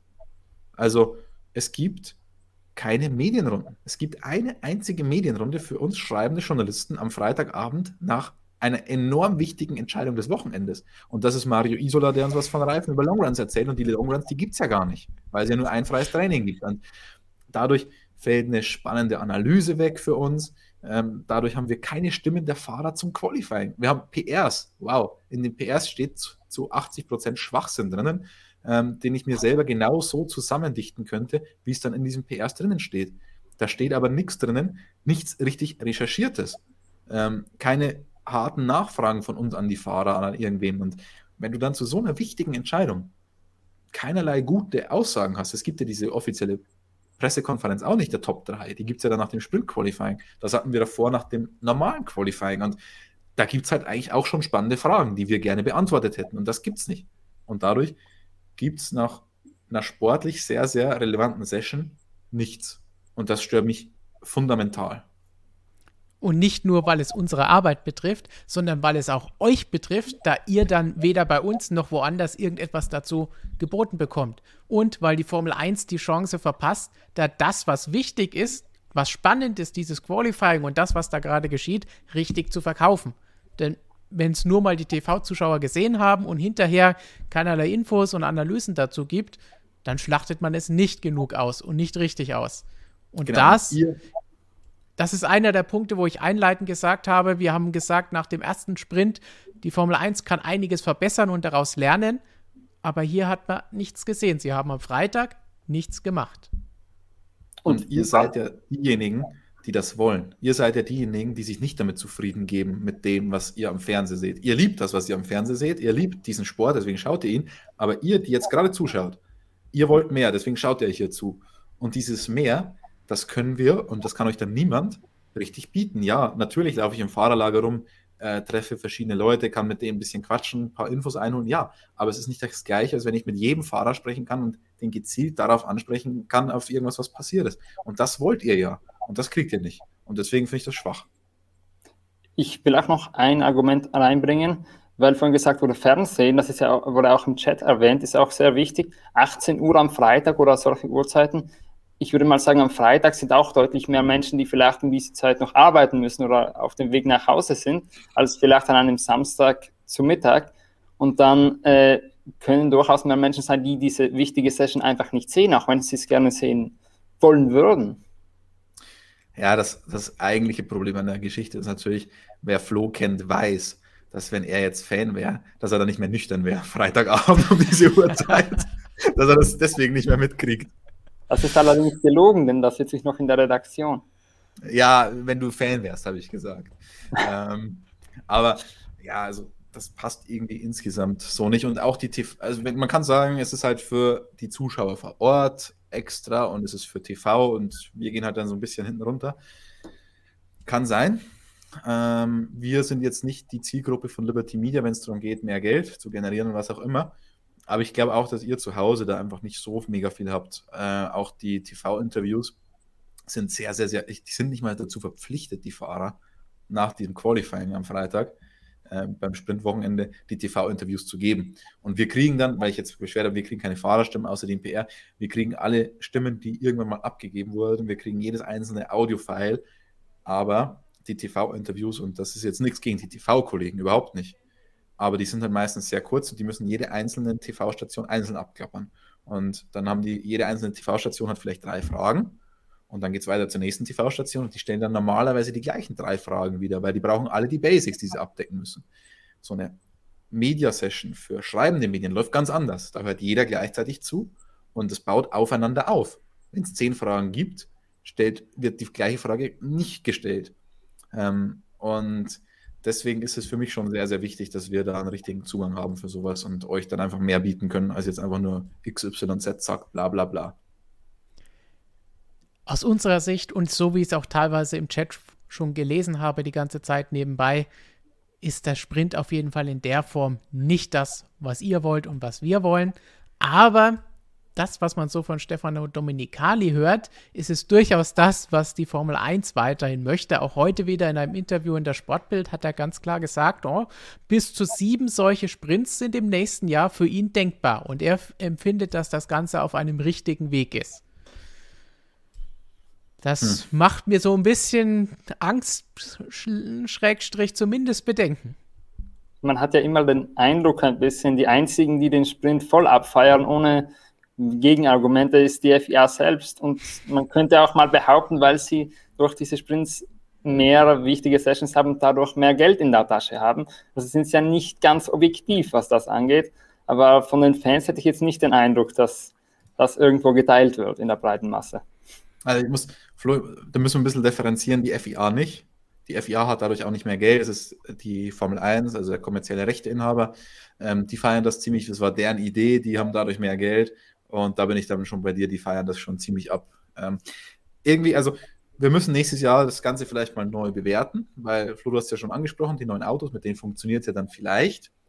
Ich will es jetzt auch nicht komplett verteufeln. Ich finde es prinzipiell okay, dass wir das dieses Jahr dreimal ausprobieren. Ähm, dreimal finde ich ist eine gute Zahl und vielleicht sollte man das im nächsten Jahr dann mit den neuen Autos auch nur dreimal machen und nicht siebenmal. Und wenn es dann nächstes Jahr auch nicht klappt mit den neuen Autos, dann kann man ja sagen, okay, wir haben es probiert, aber lassen wir es. Ja.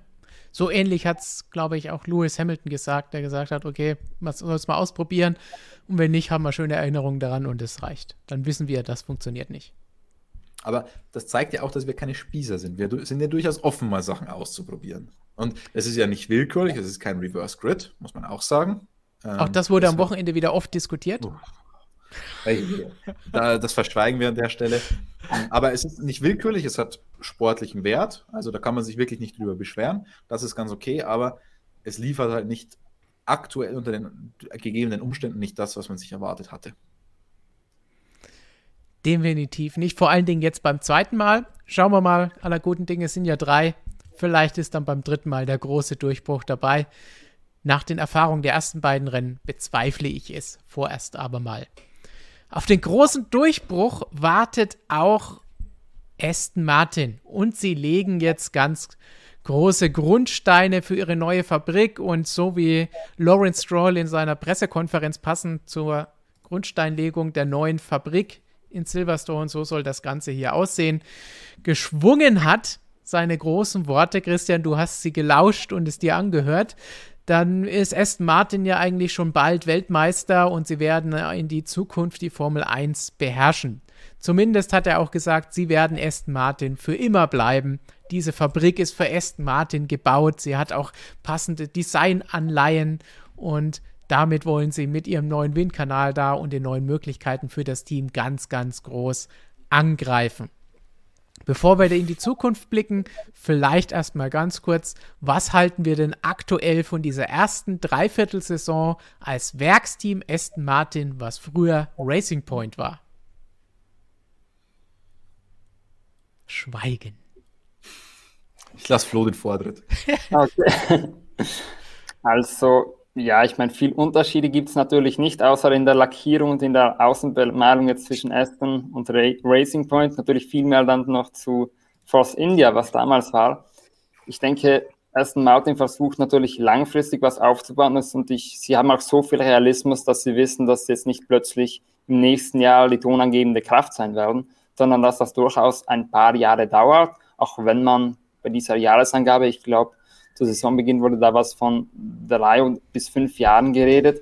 Auch wenn man da ein bisschen optimistisch ist, meiner Meinung nach, denn wir sehen bei Renault slash Alpine, wie so eine äh, Kalkulation in die Hose gehen kann.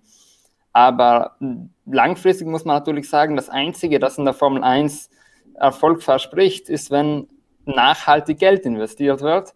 Das ist die sicherste Herangehensweise mal von außen für ein gutes Formel-1-Team, was dann daraus gemacht wird und ob das tatsächlich so wird, das schätze ich mal, wird die Zukunft zeigen. Da traue ich mich jetzt noch keine wirkliche Prognose abzugeben.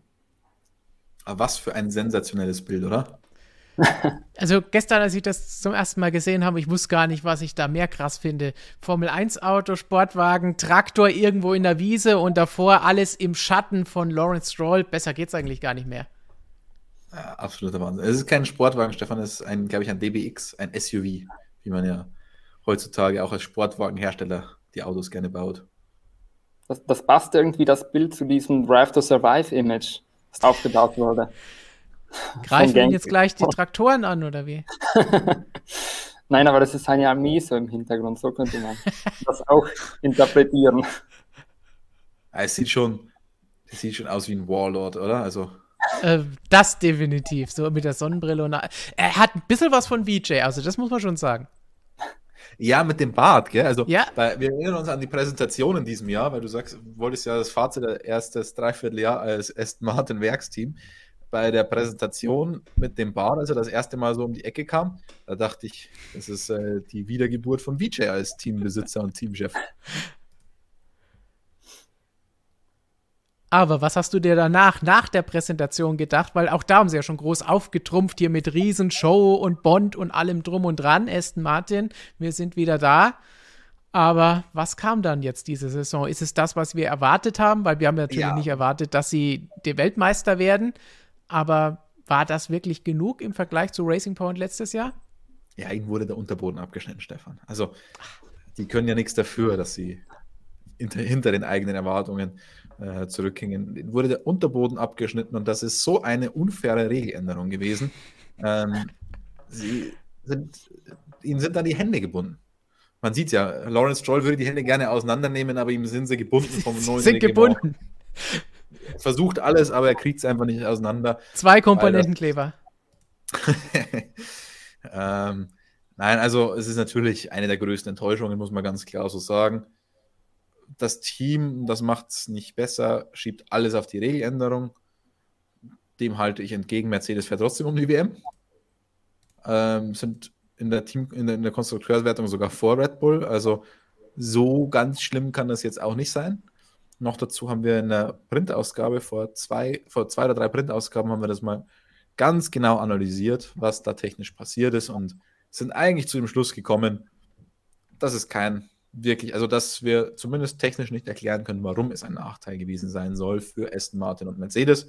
Also deswegen lasse ich das einfach nicht mehr durchgehen. Ich will das jetzt auch nicht mehr hören und wir hören es immer wieder von dem Team. Ähm, und deswegen schon eine der größten Enttäuschungen. Man muss natürlich sagen, sie haben mit Sergio Perez auch einen Fahrer verloren, der im letzten Jahr ein bisschen die Kohle aus dem Feuer geholt hat. Das kann Sebastian Vettel nicht eins zu eins so umsetzen, muss man ehrlicherweise auch sagen. Ähm, ja, er hatte auch seine Momente, ganz klar. Die hat er auch gut gemacht, wie Budapest, wie Baku. Ja. Ähm, aber insgesamt ist es zu wenig, was da von Sepp kommt. Insgesamt ist es zu wenig, was da von dem Team kommt. Und Lance Troll ist da, wo wir ihn erwartet hatten. Sportlich passt das, denke ich, alles perfekt zusammen, auch von der Ausführlichkeit, wie viel welcher Fahrer und wie verarbeitet werden muss und genannt werden muss. Aber vielleicht nochmal aufs Team insgesamt, auf die Teamführung und das hinten, wie es da abläuft bei, bei Aston Martin. Da erinnert es tatsächlich stark an das, was Flo gesagt hat. Nämlich so ein bisschen habe ich das Gefühl, das geht in die Renault-Richtung. Großer Name, große Töne, aber bislang noch nichts geliefert. Ja, aber du darfst nicht vergessen, dass da, dass sich die Formel 1 gravierend geändert hat, also mit Budget Cap und so weiter. Und ähm, Renault hat ja immer versucht, im Konzert der Großen mitzuspielen, wollte aber dann das Geld nicht auf den Tisch legen. Und deswegen, und Lawrence Stroll legt das Geld auf den Tisch und zwar so viel Geld, dass man eigentlich nicht mehr Geld ausgeben kann durch Budget Cap. Also das finde ich stimmig. Das, das Konzept, die Idee, die dahinter steckt, finde ich stimmig. Ähm, insgesamt dieser ganz große Auftritt von ihm diese, diese Worte, diese fehlende Bescheidenheit, das erinnert mich fast ein bisschen an McLaren Honda 2014 und John Dennis Setting the, the Foundations for Future Domination, wie es so schön ja. hieß, in diesem PR von damals. Und der Auftritt von Lawrence Stroll erinnert mich sehr stark daran. Und er erzählt uns ja auch, er ist, er ist der erfolgreichste von allen Teamchefs, die da jemals am, am, am Werk waren in, in diesem Team. Nichts gegen seine Vorgänger, aber er hat immer mehr erreicht und was auch immer. Also ähm, Bescheidenheit ist nicht unbedingt eine Tugend von Lawrence Stroll. Und wir erinnern uns daran, dieses Team war früher mal Jordan, gut, danach dann mit Midland und Force India Achtungserfolge, aber als Racing Point dann auch nochmal, auch letztes Jahr immerhin ein Rennen gewonnen. Mal abwarten, haben wir heute noch nicht gesagt, aber jetzt ist es tatsächlich an der Zeit zu sagen, abwarten, ob sie denn ihre Ziele in den nächsten Jahren erreichen kann. Wie der Regelumbruch sich auswirkt, müssen wir natürlich auch sehen, was dann da los ist. Wenn sie all die Ressourcen und das Geld, das sie jetzt da reinpumpen, dann auch tatsächlich umsetzen können. Was Stroll hier auch gesagt hat und richtig ist, sie hätten diese Fabrik ja eigentlich schon gerne sehr viel früher in Betrieb genommen, aber sie konnten wegen Covid einfach nicht früher anfangen, das Ding jetzt zu bauen. Deswegen geht es da auch erst jetzt los und dauert dann natürlich auch alles noch ein bisschen länger und sie müssen so lange noch in der bisherigen Fabrik die dann, nachdem das erste von den drei neuen Gebäuden gebaut wurde, abgerissen wird und dann entsprechend durch ein weiteres Gebäude ersetzt wird. Das heißt, ja, weil glaub, ich eben auch. Also, wenn ich, wenn ich das richtig verstanden habe, wird das alte nicht abgerissen. Es wird umfunktioniert, wenn ich das richtig verstanden habe, aber. Also ich dachte, es wird das alte okay. abgerissen und da wird auf jeden Fall dann ein neuer Bereich gemacht und dann noch ein drittes Gebäude gebaut. Aber irgendwie bauen sie diese drei Dinge, die wir da sehen, hin. Ich sag mal so, Zeitplan ist, in zwei Jahren das Ganze fertig zu haben. Wenn das in, in Berlin wäre, ähm, würde ich mal sagen, nicht vor 2030, aber bin ich mal gespannt. Also ich finde es schon ambitioniert. Es ist ja doch ein Riesending, 1000 Mitarbeiter sollen da drin Platz finden. Ähm, ist natürlich absolutes Hightech, ein 5G-Werk. Ähm, er hat da nur so mit Superlativen von, um, um sich geworfen, der gute Lawrence. Und das Ganze in dem engen Zeitplan, Respekt. wie du sagst, 2030, dann wäre der Windkanal zu dem Zeitpunkt fertig, zu dem er dann vielleicht verboten wird. Aber er sagt, auch der soll in zwei Jahren fertig sein. Ja, weil das ist eines von den drei Gebäuden, der Windkanal. Und dann aus der alten Fabrik wollen sie dann, glaube ich, so ein äh, Fitness und sonstige Möglichkeiten für die Mitarbeiter machen. Entweder neues Gebäude oder das alte umfunktionieren. Wellness, ähm, genau. wo man sich dann von Lawrence Stroll erholen kann. Nachdem er im Hauptgebäude sie niedergemacht hat. Sehr. Weil dem, dem, würde ich schon mal gerne in der Sauna über den Weg laufen, dem Lawrence. okay. Das lassen wir jetzt dann einfach mal so stehen. Mit dieser Information. Und blicken dann vielleicht noch mal kurz auf Sebastian Vettel. Kann der denn dann überhaupt noch was von dieser neuen Fabrik mitbekommen? Bringt ihm die noch etwas? Denn auch da wurde er am Wochenende mal wieder über die Zukunft diskutiert und gefragt, ja, wie ist es jetzt mit den Optionen? Wer muss noch was ziehen? Wann wird da endlich bestätigt, ob er nächstes Jahr noch fährt und wenn nicht? Ja, also schätzungsweise wird er nächstes Jahr noch fahren. Ich denke, das ist die wahrscheinlichste Kombination, denn ich wüsste jetzt nicht, wieso Aston Martin, wenn sie tatsächlich einen neuen Fahrer wollen oder einen bekommen hätten, wieso sie so lange warten würden. Und auch wenn Vettel dieses Jahr gewechselt ist, würde es auch aus persönlicher Sicht wohl kaum Sinn machen, danach einem Jahr schon wieder aufzugeben und zu sagen, es interessiert mich alles nicht. Das finde ich eher unwahrscheinlich. Deshalb gehe ich mal davon aus, dass Vettel, wenn er sagt, es geht nur noch, oder wenn allgemein das Team sagt, es geht nur noch um die Details, dass das auch so zutreffend ist. Ich sehe gerade einen überragenden Kommentar. Einen Fahrer bauen wäre vorteilhafter. ähm, ja, lass mal auch mal so stehen. Aber äh, hat Vettel noch was von der Fabrik? Ich sage ganz klar nein, weil wenn die Fabrik in zwei Jahren fertig ist, dann ist das Auto äh, in, in drei Jahren darin entwickelt, frühestens. Also, das kann ich mir nicht vorstellen, dass er noch so lange macht. Macht er weiter oder nicht? Ich weiß es nicht. Keine Ahnung. Also, dem Sepp ist irgendwie bei sowas alles zuzutrauen. Ich glaube, da ist auch wirklich dann die Frage, hat er denn dann noch Lust, wenn jetzt irgendwas gewesen ist oder er vielleicht auch nicht begeistert gewesen ist von Alonso angeboten oder was auch immer teamintern gesprochen wird, dass er dann sagt, okay, das muss ich mir nicht mehr geben. Das ist zum Beispiel auch was, was in den Kommentaren hier relativ häufig in einem schönen langen Kommentar, wie wir sie immer gerne mögen, auch zum Beispiel von JB Performance genannt wurde, wo dann die Frage ist, hey, hat den Vettel eigentlich noch Lust und lässt er die vielleicht zappeln? Weil wir haben auch schon mal drüber diskutiert, wer soll denn eigentlich ihn ersetzen, so wie Flo es eben gesagt hat. Es gibt ja eigentlich gar keinen vergleichbaren Fahrer, der auch irgendwo Titel, Namen, Marketingwert, wie er für Aston Martin wichtig ist, weil mit Lance Stroll brauchen sie weltweit jetzt keine großen Marketingkampagnen aufziehen, der das mit sich bringt. Ja, also äh, wir wissen ja aus relativ guter, sicherer Quelle, dass Lawrence Stroll sich mit Flavio Briatore unterhalten hat und vom Team äh, will man uns da immer erklären, ja, die haben sich ja nur so getroffen. Also erst hat man uns das so erklärt, die haben sich nur so getroffen zum Abendessen privat, ging um nichts. Ähm, wir wissen aber, dass da sehr wohl um Fernando Alonso ging, der noch von, Fernand, äh, von Flavio Briatore gemanagt wird. Ähm, dann haben wir eine neue Theorie von Aston Martin gebracht, die man uns dann erzählt hat, wieso es da doch um Alonso ging und so weiter. Äh, ich glaube schon, dass man da versucht hat, den Fernando zu gewinnen. Wir haben sie auch in der Sommerpause schon so ein bisschen immer angedeutet in den Streams, glaube ich, wer sich noch daran erinnern kann. Ähm, jetzt wissen wir, dass Fernando Alonso bei Alpine bleibt, wurde bekannt gegeben.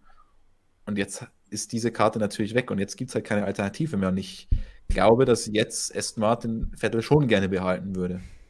Ähm, erst ist die Frage, was der Sepp machen will. Also so ganz hundertprozentig überzeugt bin ich nicht, aber ich gehe schon davon aus, dass er weitermacht. Aber wie gesagt, ein Restrisiko ist bei Sepp immer da.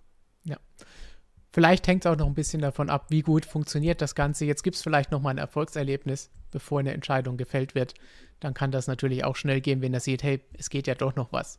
Zwei Podestplätze, einer, der leider verloren gegangen ist, aber vielleicht noch mal irgendwas, kann natürlich auch schnell eine Entscheidung bewirken oder den Ausschlag Übrigens, geben weil ich jetzt in den Kommentaren öfter Hülki lese, ja, der ist ja bei Aston Martin auch Ersatzfahrer. Der war jetzt am Wochenende in Monza auch vor Ort. Ähm, haben wir die Zeit ein bisschen genutzt zu quatschen. Hat sich, glaube ich, sogar ein bisschen gefreut, den Bora zu sehen. Und dann haben wir auch, da habe ich mal gesagt, wie schaut es denn aus?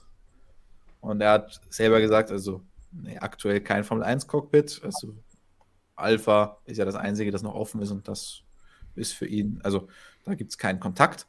Dann habe ich gesagt, naja, aber wenn der Sepp aufhört, aber er hat selber gesagt, keine Ahnung, er weiß ja nichts, er hat mit dem Team irgendwie noch nicht darüber gesprochen oder sonst irgendwas. Also da gibt es noch keine Annäherung. Könnte ja in Was? die Indica gehen, der Hülkenberg. Das würde mir gefallen. Als US-Freund, ja. Kann er sich bei Romain Grosjean informieren. Und bei Kevin genau. Magnussen. Ja, Magnussen ist ja nur ein Rennen gefahren. Der wäre selbst nur ein Sub. Der würde das aber gerne, glaube ich. Ja. Gut, dann ganz wichtig, abwarten haben wir eben gesagt, ob wir erfahren, wie es mit Vettel weitergeht und wie es bei McLaren und bei Aston Martin nach dem großen Regelumbruch weitergeht. Wer jetzt schon ein bisschen wissen will, wie schätzen wir denn das Ganze ein? Wie gut sind die Teams nach dem Regelumbruch? Unser anderer Flo hat einen Artikel für unsere aktuelle Ausgabe des Motorsportmagazins geschrieben und da beleuchtet er Team für Team alle zehn Teams und da schaut er sich an Fabrik, technisches Personal, Teamführung, Fahrer, Technik, Auto. Wie sieht es bei den einzelnen Teams aus? Wem ist da ein wie großer oder kleiner Sprung oder Rückschritt im nächsten Jahr zuzutrauen? Und all das bewerten wir natürlich auch. Und das könnt ihr in der aktuellen Ausgabe nachlesen. Holt euch das Ganze. Der Link ist in der Beschreibung unter diesem Video, direkt unter dem Like-Button. Und dann könnt ihr euch unser Magazin holen, kommt direkt zu euch nach Hause und ihr bekommt nicht nur Lesestoff, sondern auch sorgt er dafür, dass wir euch weiter so schöne Videos und Artikel liefern können, unterstützt uns dabei, dass Flo und Christian spannende Sachen schreiben können und hier euch erzählen können. Und damit kommen wir jetzt zu dem, auf das ihr alle gewartet habt. Das Wichtigste von allem. Wir beantworten eure Fragen und bevor wir dafür Lukas zurückholen, haben wir noch eine Frage, Ask MSM-mäßig aus den Kommentaren. Und da wurde von Markus gefragt, Ihr habt ja erwähnt, dass die FIA die Situation gar nicht mitbekommen hat. Da geht es um die Haas-Eskalation, Eskalation, Haas-Skalation oder wie nennen wir das? Den Haas-Hass vom letzten Rennen. Aber davon abgesehen sollten wir ja davon ausgehen können, dass die Regeln für alle Fahrer gleich sind und strittige Situationen zwischen Teamkollegen genauso untersucht werden müssen wie zwischen Nicht-Teamkollegen. In der Praxis sieht es ja aber eher so aus, dass die Stewards bei solchen Situationen ein Auge zudrücken und sich darauf verlassen, dass das Team intern geregelt wird. Streng genommen wäre das ja aber eine Vernachlässigung der Pflicht, die Regeln durchzusetzen und alle gleich zu behandeln. Gibt es hierzu eine Klarstellung in den Regeln oder fällt das in die Kategorie ist halt so? Die Frage kam öfter in die Richtung, was heißt dass die das gar nicht gesehen haben während dem Rennen oder erst hinterher gesehen haben und dass auch Michael Mercy gar nicht wusste, was da zwischen den Haas in Zandvoort passiert ist. Kategorie ist halt so, finde ich geil. Vielleicht sollten wir das als Rubrik auf, auf der Website noch einführen. Die Rubrik oder Kategorie ist halt so. Ähm, ja, das ist eine schwierige Sache. Man muss die Rennleitung insgesamt in Schutz nehmen denn so ein Formel-1-Rennen ist sehr komplex. Man kann nicht immer alles sehen. Das geht nicht. Also es ist einfach wirklich unmöglich. Das macht für mich auch ein bisschen so den Reiz als Journalist aus, weil 20 Fahrer dabei sind. Du musst mit allen 20 irgendwie nach dem Rennen sprechen können. Ähm, du hast aber nicht alle 20 Rennen gesehen und manchmal tun sich dann ganz neue Facetten auf des Rennens, weil einfach die, die erzählen dir dann Sachen, von denen hast du nichts mitbekommen und dann siehst du das Rennen mit ganz anderen Augen und so die Rennleitung ist natürlich da auch in der Situation, sie kann halt nicht alles sehen. In dem Fall sage ich, man hätte es sehen können, weil es sogar im World Feed zu sehen war. Aber auch da muss man sagen, es, die, die Rennleitung schaut sich so viel mehr an als ein, als ein World Feed. Muss auch so viel mehr anschauen, anschauen als nur den World Feed. Und äh, Situation, die haarig war, aber es ist im Endeffekt fast nichts passiert. Wenn wirklich was Schlimmes passiert, weil logischerweise auch zwischen Teamkollegen, dann müssen sie sich anschauen, dann schauen sie sich das auch an. In dem Fall hat man es übersehen. Das passiert öfter, dass man mal was übersieht. Die Sache, die dann kommt, ist, dann kommt ein Anruf von Jonathan Wheatley oder von Ron Meadows oder wem auch immer, von welchem Teammanager. Inzwischen hören wir die ja zum Teil. Und dann kommt, ey Michael, pass mal auf, ähm, unser Fahrer wurde an die Boxenmauer gedrängt, ähm, bestraft den mal und so weiter. Das macht Günther Steiner natürlich nicht, wenn es sein eigener Fahrer ist. Wäre das gegen ein anderes äh, Team gewesen und die Rennleitung hätte es nicht gesehen, hätte sich sicher jemand beschwert bei der Rennleitung und dann hätte man sich das angeschaut. Deswegen ist nicht ganz optimal. Wenn wirklich was passiert wäre, hätte man sich definitiv angeschaut. Und wenn es gegen einen anderen Fahrer gewesen wäre, man hätte es übersehen, dann hätte sicher das andere Team da das Ganze nochmal gemeldet. Ähm, aber vielleicht kann uns dazu auch Günter Steiner mehr sagen, denn äh, er ist jetzt bei uns quasi der Südtiroler, ist bei uns mit anwesend. Von, von, der, von der Sprache her so ganz leicht, vielleicht hat es der ein oder andere schon gemerkt, geht es bei Flo in die Richtung. Er ist auch Südtiroler. Korrekt. Nun, das heißt leider nicht, dass ich in den Kopf von Günter Steiner besser reinschauen kann. Und dir fehlen noch so ein paar äh, äh, äh, äh. Und auch ein paar andere Begriffe sind jetzt nicht so häufig gefallen, wie man das sonst erwarten könnte. Wir mussten nichts piepen. Wir, wir könnten auch gar nichts piepen, davon abgesehen. Deswegen seht ihr zu Hause den Stream erst mit fünfsekündiger Verzögerung. Ah, damit ich noch schnell auf End Broadcast klicken kann. Gut, dann holen wir lieber jemanden, von dem wir wissen, dass er nicht so sehr flucht. Und das ist unser Lukas. Hallo. Rubrik ja, ist halt so, ist vorbei. Ich könnte ja ein paar Beleidigungen aus dem Chat vorlesen, aber nee, ich habe dann doch lieber die guten Fragen rausgepickt.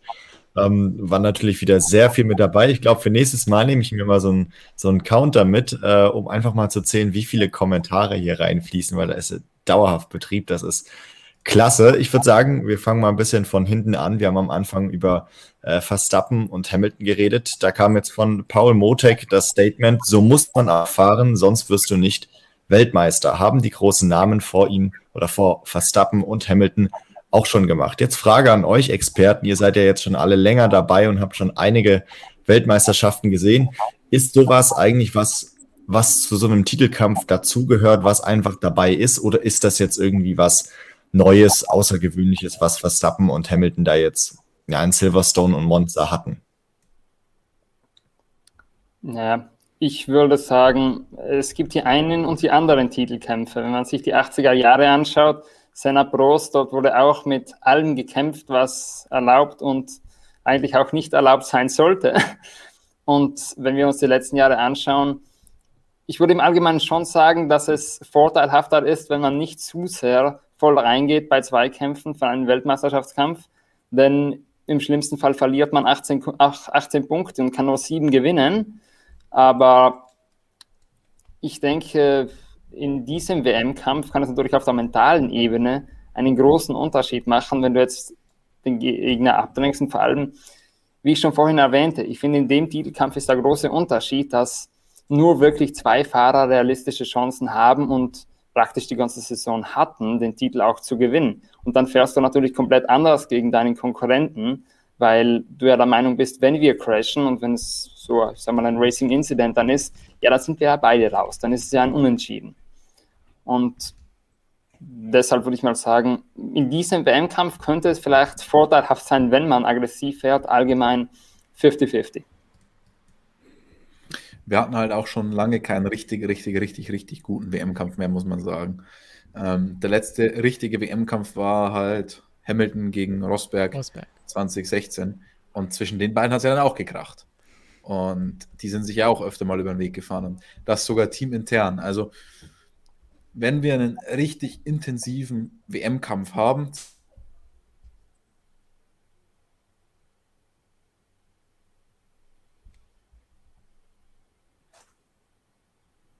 Jetzt hat sich Christian verabschiedet.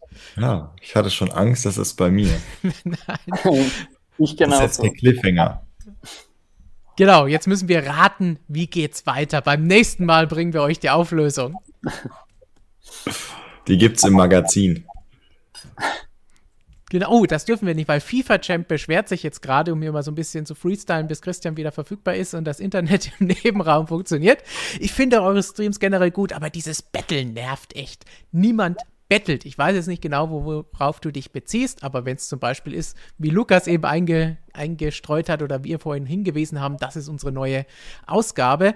Ihr bekommt kostenlos rund um die Uhr News auf unserer Webseite. Ihr bekommt Videos fast jeden Tag. Ihr bekommt diverse Dinge auf unseren Social Media Kanälen, wo Lukas, damit ich in die richtige Richtung zeige, und Gigi Sachen posten. Und all das müssen wir natürlich auch bezahlen. Das heißt, damit es das gibt, müssen wir natürlich auch das kostenlos euch zur Verfügung stellen.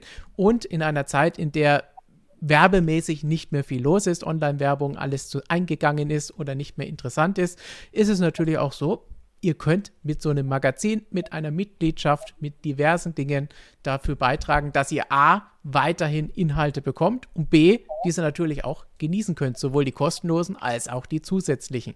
Deswegen müssen wir das hin und wieder auch einfach mal erwähnen, damit neue Leute das hören oder Leute, die gesagt haben, hey, jetzt bin ich schon so lange dabei, mit einer Kleinigkeit kann ich hier ein bisschen mithelfen. Das hat aber nichts mit Betteln zu tun. Das lesen wir immer wieder mal auch in den Kommentaren, einfach mal, um das klarzustellen und die Zeit zu überbrücken, bis Christian den Rechner neu gestartet hat und vielleicht gleich wieder da ist, um seinen Satz zu beenden. Und ich sehe schon auch schon hier von Knut Glocke läuten, Kanal abonnieren. An der Stelle vielleicht auch nochmal ein großes Dankeschön an euch alle, denn wir haben die 125.000 Abonnenten bei unserem YouTube-Kanal hier geknackt am vergangenen Wochenende und nur für euch machen wir das Ganze, wenn keiner zuschaut. Und Christian schaut jetzt auch wieder live hier mit zu, dann würden wir das natürlich auch nicht machen können. Und deswegen nochmal vielen Dank dafür, dass ihr das alle macht, dass ihr zuschaut und all diejenigen, die es können, dass sie uns unterstützen, damit wir das auch weiterhin machen können. Und diese Unterstützung kann auch einfach nur ein Like sein, kann ein Kommentar unter dem Video sein um zu zeigen, Google, hey, das ist wichtig, zeigt das noch mehr Leuten, damit wir unsere MSM-Familie hier auch weiter wachsen und gedeihen lassen können, damit sie auch endlich erfahren, was das Ende des Cliffhangers ist. Was wollte Christian gerade sagen, als es abgeschnitten wurde? Das Dumme ist, er weiß es selbst nicht. Weil er nicht weiß, wann abgeschnitten wurde. Jetzt macht er das jetzt, jetzt habe ich jetzt ähm, äh, irgendwas Leeres reingequatscht. Ähm, ich weiß es echt tatsächlich gar nicht mehr genau. Ich habe auf jeden Fall ging es ja noch um WM-Kampf. Ja. Ähm, und ich meine, wenn sich halt zwei, wie 2010 das nicht auf zwei zuspitzt, ist es schon eine andere Konstellation. Aber immer wenn sich wirklich in einem WM-Kampf dann zwischen zwei Fahrern bis, wenn es absehbar ist, dass es richtig eng ist und es sich auf zwei zuspitzt, dann eskaliert es schon meistens. Also haben wir schon öfter gesehen. Und das war jetzt die kurze Version. nicht, dass gleich wieder jemand aufs WLAN-Kabel steigt. Ja. Dann schnell weiter zur nächsten Frage, Lukas. Ja, dann machen wir weiter bei äh, McLaren. Wie ihr schon gesagt habt, die hatten in den letzten Jahren echt einen super Aufwärtstrend. Die sind von ganz unten jetzt zumindest in Monza nach ganz oben aufs Treppchen gekommen. Jetzt gibt's nächstes Jahr das neue Reglement. Da sagt Steve Martok, ich denke, nächstes Jahr werden größtenteils die Karten komplett neu gemischt. Kann McLaren da aber eigentlich so ihren, meint ihr, die können ihren Aufwärtstrend dort fortsetzen? Weil aktuell kommen sie ja mit ihrer Aufstellung sehr gut zurecht. Wird es anhalten oder wird es da dann doch eher knifflig werden vielleicht? Flo? ich muss jetzt ganz ehrlich zugeben, ich war jetzt kurz äh, verwirrt, weil mir kurz angezeigt wurde, dass ich gemutet wurde. Deshalb habe ich jetzt nicht die gesamte Frage voll konzentriert aufgepasst. Deshalb wollte ich Christian bitten, diese Frage zuerst zu beantworten. Dann kann ich ja meinen Senf noch dazugeben. Jetzt bin ich auch durcheinander. Was war, was war die Frage genau? Auch jetzt vom McLaren gestoppt, aber wieso? Nee, wir, wir, ich wiederhole die Frage einfach kurz. McLaren, jetzt Aufwärtstrend. Kann man diesen Aufwärtstrend an sich eigentlich nächstes Jahr mitnehmen mit dem neuen Reglement? Oder ist das was, was eigentlich gar nicht so wirklich nächstes Jahr mit beeinflusst, dass man jetzt gut laufen kann? Naja, nächstes Jahr weiß niemand, was ist. Also wirklich niemand. Alle sagen, äh, vieles, also die, sie switchen schon alles für 2022 und schaufeln da ihre Ressourcen rüber und was auch immer. McLaren ist fast noch ein Team, das relativ lange entwickelt hat am aktuellen Auto. Aber ich glaube, bei McLaren ist es eher so die prinzipielle Aufstellung, die der Aufwärtstrend ist. Es ist gar nicht so sehr jetzt dieses eine technische oder das Auto, das sie jetzt gebaut haben. Bei McLaren ist es vielmehr die Aufstellung der Firma, die Aufstellung des Rennteams, die Strukturen im Rennteam. Der Wechsel zu Mercedes-Motoren war einer dieser Sprünge. Der eigene Windkanal, der jetzt dann irgendwann mal fertig werden soll, ist ein weiterer Punkt und so. Das sind solche Sachen, die das Team wachsen lassen. Und das ist bei McLaren der Punkt. Wie das jetzt nächstes Jahr konkret ausschaut, das weiß von uns niemand bei keinem einzigen Team. Weil es kann sich jeder verrannt haben, es kann jeder irgendeinen Geniestreich haben. Das wissen wir nicht. Aber insgesamt würde ich mal sagen, ist die Wahrscheinlichkeit, dass McLaren in den nächsten drei, vier, fünf Jahren wieder regelmäßiger um Siege fährt, deutlich, deutlich, deutlich, deutlich besser als jetzt in den, naja, die letzten fünf Jahre, da gibt es ja, da braucht man von Wahrscheinlichkeit gar nicht reden, die war einfach nicht vorhanden, aber the trend is your friend. Und bei McLaren sind die Strukturen und das ganze Team in den letzten Jahren wieder so gemacht worden, dass es ein Top-Team sein kann in den nächsten Jahren. Ob das dann konkret 2022 klappt, wissen wir wie gesagt alle nicht, aber das grundsätzliche Setup ist da für Erfolg. Sehr gut. Ja, finde ich gut beantwortet. Es gibt nur ein bisschen den, den Blick, dass es nicht um, ums Technische geht, was sich ja jetzt im Reglement ändert, sondern die Aufstellung hinten drin. Äh, ja, das Team an sich ist ja auch nochmal eine gute Rolle und das haben die ja in den letzten Jahren sehr gut gemanagt. Dann würde ich sagen, bevor wir zu den Instagram-Fragen kommen, noch ein äh, schnelles Statement von Simon Greiderer zum Sprintrennen, Sprint-Qualifying, Entschuldigung. Braucht keine Sau, wenn der WM-Kampf spannend ist. Ja, man Sprint-Qualifying sollte das Ganze ja nochmal ein bisschen abwechslungsreicher und spannender machen.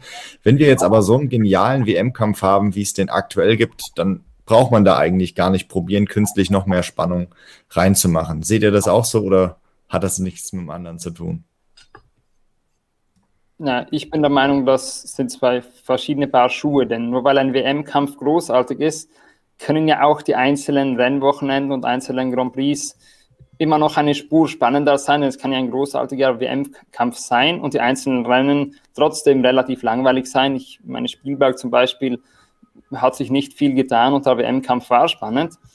Das, denke ich, sind zwei verschiedene Paar Schuhe, aber ich glaube, wir haben schon zur Genüge thematisiert, dass das Sprint Qualifying möglicherweise nicht die richtige Lösung ist, um diese Spannung effektiv dann noch mehr reinzubringen und diese Abwechslung. Alles klar.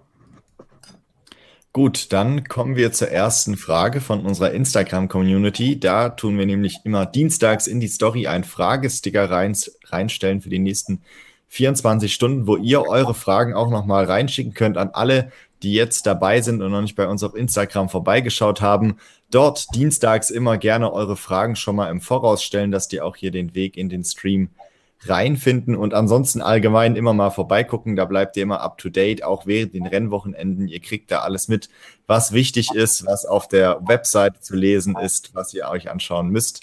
Ähm, aber kommen wir dann zur ersten Frage auf Instagram und zwar ist die von cm-boyle-41. Wann kann man in der Formel 1 mal wieder mit einem elften Team rechnen, beziehungsweise generell mit einem neuen Team? eine Frage, die oft kommt, deswegen haben wir gesagt, einmal beantworten wir sie mal wieder, auch wenn es keine positive Kunde gibt, Christian. Oh, ah. noch schlechtere negative Kunde, er ist wieder weg. Da geht er einfach. Das reicht nicht. Ich habe Angst, diese Frage zu beantworten. Hast du an seinem Kabel gesägt nebenan? ich habe keine so lange Säge, sonst würde ich natürlich die ganze Zeit, wenn er mir so lange redet, mal rübergreifen, aber ich sitze da doch ein paar Türen entfernt. Ja, ähm, du musst dich an diese acht Minuten Monologe hier in den Videos gewöhnen, oder? Ich sollte selbst acht Minuten Monologe anstellen, dann kann nicht so lange reden. Aber, aber bitte nicht zu dieser Frage, wir haben noch fünf weitere. Ja, ich mache es mal ganz kurz, äh, nicht in näherer Zukunft. Oh, du hast es wirklich mit recht kurz gemeint. hast du wirklich recht kurz gemeint? Wenn ich sage, ich beantworte die Frage kurz und bündig, dann mache ich das auch. Gut, Christian, willst du noch was zum elften Team loswerden? Ähm, nachdem mal wieder jemand auf meinem WLAN-Kabel stand, habe ich leider nicht genau gehört, was ihr dazu besprochen habt. Flo bestreitet, dass er so eine lange Säge hat. ähm, es sind ja inzwischen hier zwei unterschiedliche Wi-Fi-Networks oder mehrere sogar. Äh, er sitzt am anderen Ende und ist woanders eingeloggt. Aber äh, ähnlich erfolgreich erscheint mir in absehbarer Zeit ein elftes Team wie diese WLAN-Verbindung aktuell. Wie gesagt, leider keine positive Kunde da. Und vor allen Dingen, wenn ein Team sich entscheiden würde oder ein Hersteller sich entscheiden würde, mit einem Team einzusteigen, der braucht so viel Vorlauf. Für nächstes Jahr, übernächstes Jahr würde da sowieso jetzt aktuell nichts passieren und sobald jetzt mal das neue Reglement da ist, wird es natürlich auch nochmal schwieriger. Das heißt, da bekommt ihr vielleicht im nächsten Video, wo es um Motoren und Neuerungen und neue News zu dem Motorenreglement ab 2026 geht. Da könnte es vielleicht einen neuen Hersteller geben unter Umständen. Und unter welchen Umständen, das verrät euch Christian vielleicht ein andermal. Dann kommen wir zu der nächsten Frage. Die habe ich hier auch heute schon ein paar Mal im Chat gelesen. Die hat Hendrik uns auf Instagram gestellt. Hätte Hamilton nicht mehr Platz lassen müssen, da er unter Blue Flag aus der Boxengasse gekommen ist? Christian, es ist sogar doppelt hier. Das ist doch auch blaue Flaggensituation, würde ich sagen. Ja, wenn, wenn Flo mich gerade hier erleben könnte, im Kämmerchen hier, dann hätte er so ein bisschen Erinnerung an, was war es, Baku, als während des Rennens bei uns das Internet mal ein bisschen gesponnen hat. Also ich, ich eskaliere gerade ähnlich. Da, da bist du damals ziemlich eskaliert. Es ist ein Wunder, dass äh, diese Eskalation überlebt wurde vom Büro. Das Büro hat noch ganz andere Sachen überlegt danach, aber das brauchen wir jetzt nicht besprechen. Hamilton, blaue Flaggen. Okay, will Christian machen oder soll ich schnell? Ähm, ich, nee, nee, nee, nee. Frage geht an dich. Ähm, diese Blue Flag heißt ja nur, dass halt, das soll ja nur für ihn eine Warnung sein, dass da möglicherweise jemand jetzt gleichzeitig mit ihm äh, auf die erste Kurve zufährt. Aber das heißt ja nicht, dass er da jetzt für irgendeinen Platz machen muss. Ähm, noch dazu ist die Boxenausfahrt in Monza so lange. Ähm, das, das war alles okay. Es sind, es sind auch keine Blue Flags übrigens. Es ist ja ein blaues Boxenlicht. Also das ist was ganz anderes. Ein Blue Light also. Alles klar. Sehr Dann. gut übersetzt. Vielleicht sollten wir doch wieder unsere Lichthupen oder allgemein die Hupen einführen für solche Situationen. Dann kommen wir zur nächsten Frage.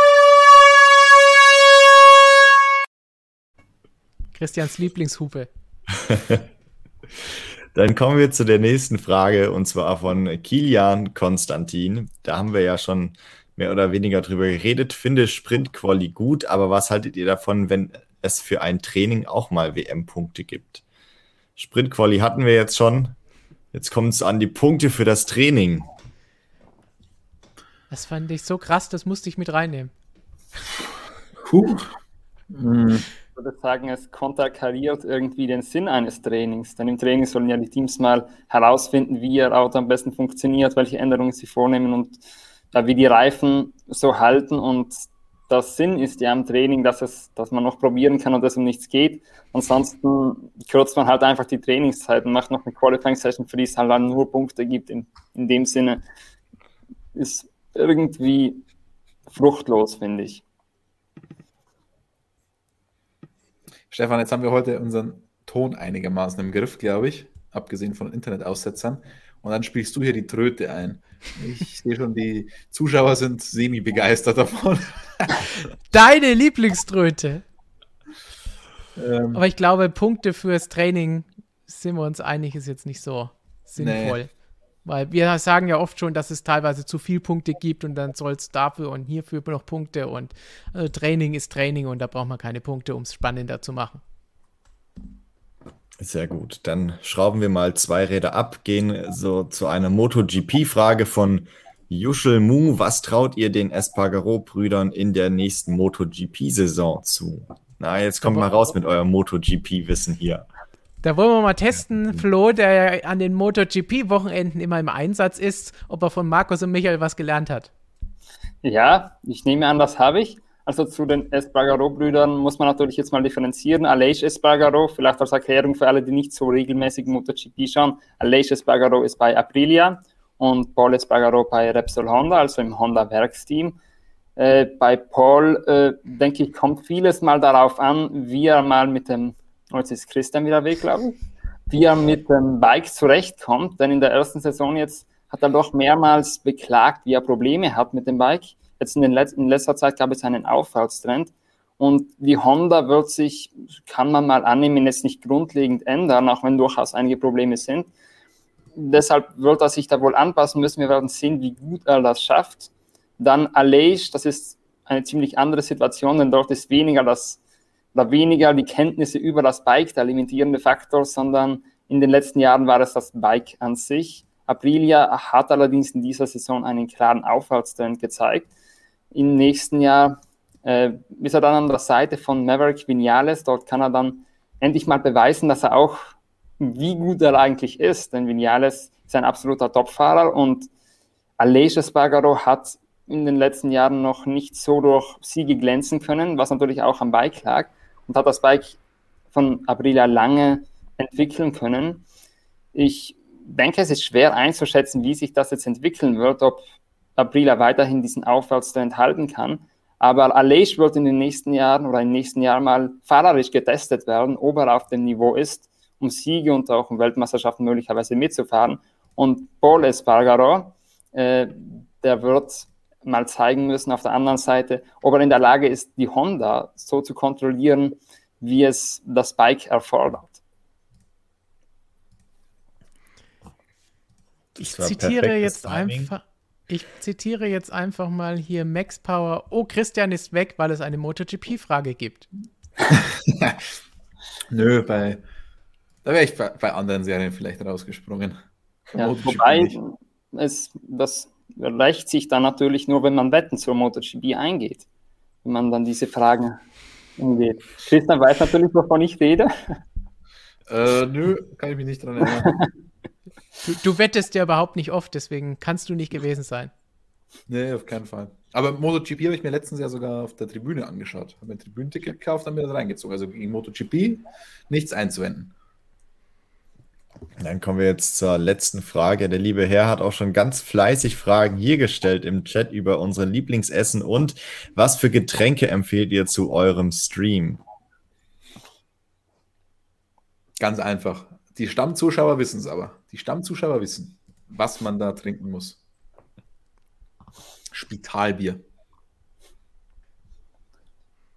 Alles andere wird nicht zugelassen von Christian. Spitalbier, aus, das Problem ist nur, das kriegt ihr halt nirgends. Da müsst ihr nach Regensburg fahren. Hat zwei gute Sachen. Erstens seht ihr eine wunderschöne Stadt. Zweitens kriegt ihr das beste Bier. Ich traue mich dem jetzt nicht zu widersprechen, denn ansonsten habe ich Riesenprobleme mit Christian. Ja. Ich sag mal so, bei Flo ist es relativ egal, der trinkt alles, was Alkohol hat. Welch eine Lüge. Also, es war schon ein legendärer Auftritt bei seiner allerersten Weihnachtsfeier, muss man sagen.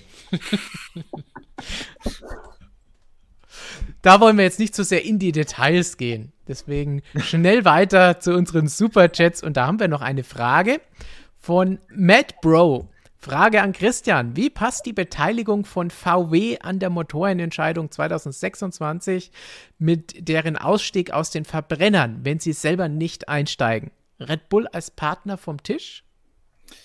Ja, ist eine sehr interessante Frage und um ehrlich zu sein, so richtig schlau werde ich aus, dem, aus der ganzen Geschichte auch nicht. Also auf der einen Seite den Verbrenner für tot erklären, auf der anderen Seite in eine nicht Verbrennerformel, die Hybridkomponente wird höchstwahrscheinlich mehr werden, ja, aber es ist insgesamt eine sehr verbrennerlastige Motorenformel auf jeden Fall. Und so richtig zusammenpasst das eigentlich nicht, meiner Meinung nach. Da, da bin ich ganz bei dir. Ähm, man hört ja jetzt auch, dass es was Ähnliches geben soll wie bei den Teams, dass wenn ein neuer, also wir waren ja gerade schon beim elften Team, wir wissen ja inzwischen, wenn ein neues Team kommt, muss da mit einer hohen Millionensumme, mit einer dreistelligen Millionensumme erstmal ähm, an, angekommen werden, die hinterlegt werden muss, um überhaupt in die Formel 1 einzusteigen. Etwas Ähnliches, eine ähnliche Sicherheit will man auch von potenziellen neuen Motorenherstellern, die sagen, sie kommen in die Formel 1, ähm, das will man sich erkaufen lassen unter anderem auch aus dem Grund, damit da jetzt nicht jemand mitentscheidet oder damit Entscheidungen getroffen werden, nur um jemanden anzulocken und dann am Ende kommen sie doch nicht. Und da bin ich mal gespannt. Ähm, vom letzten Motorenmeeting, also das vorletzte, von dem hat man ja gehört, irgendwie, dass da jetzt ein Durchbruch gelungen sei und die Teams bereit äh, oder die Hersteller bereit seien, die MGUH zu beerdigen, wenn denn VW kommt und so weiter. Mit welchen Marken auch immer, Porsche und Audi sind ja im Gespräch beim letzten Meeting jetzt in Monza war es dann doch nicht irgendwie ganz so positiv, was man da dann gehört hat. Also, um ehrlich zu sein, so richtig schlau werde ich daraus auch nicht. Zum einen aus der Volkswagen-Strategie und zum anderen aus der Motorenzukunft. Denn wie oft haben wir denn eigentlich jetzt schon gesagt, dass die MGUH tot ist? Also, das haben wir ja schon vor fünf Jahren gesagt, oder? Eigentlich. Also, ich weiß gar nicht, wie oft wir das schon hatten und deswegen ich glaube es erst, wenn es ein Regiment gibt, dass es so ist. Und dafür müssen wir was machen? Abwarten. Abwarten und Spital trinken. Und vielen Dank für diesen Superchat übrigens. Vielen lieben Dank. Damit du dir ein neues Spital gönnen kannst. Gut, so viel zu VW. Wie gesagt, vielleicht gibt es da noch mal eine Info zum aktuellen Stand bei den Motoren in einem anderen Video. Dann ganz schnell von Professor Dr. Racer ganz am Anfang die Frage oder Antwort, Kommentar. Ich bin auch erstmal froh, dass nichts Schlimmes passiert ist bei dem Unfall. Da können wir uns, denke ich, alle bei Halo bedanken, dass Lewis Hamilton da nichts weiter passiert ist. Professor Dr. Racers McLaren-Shirt war da erstmal durchgeschwitzt nach der Szene.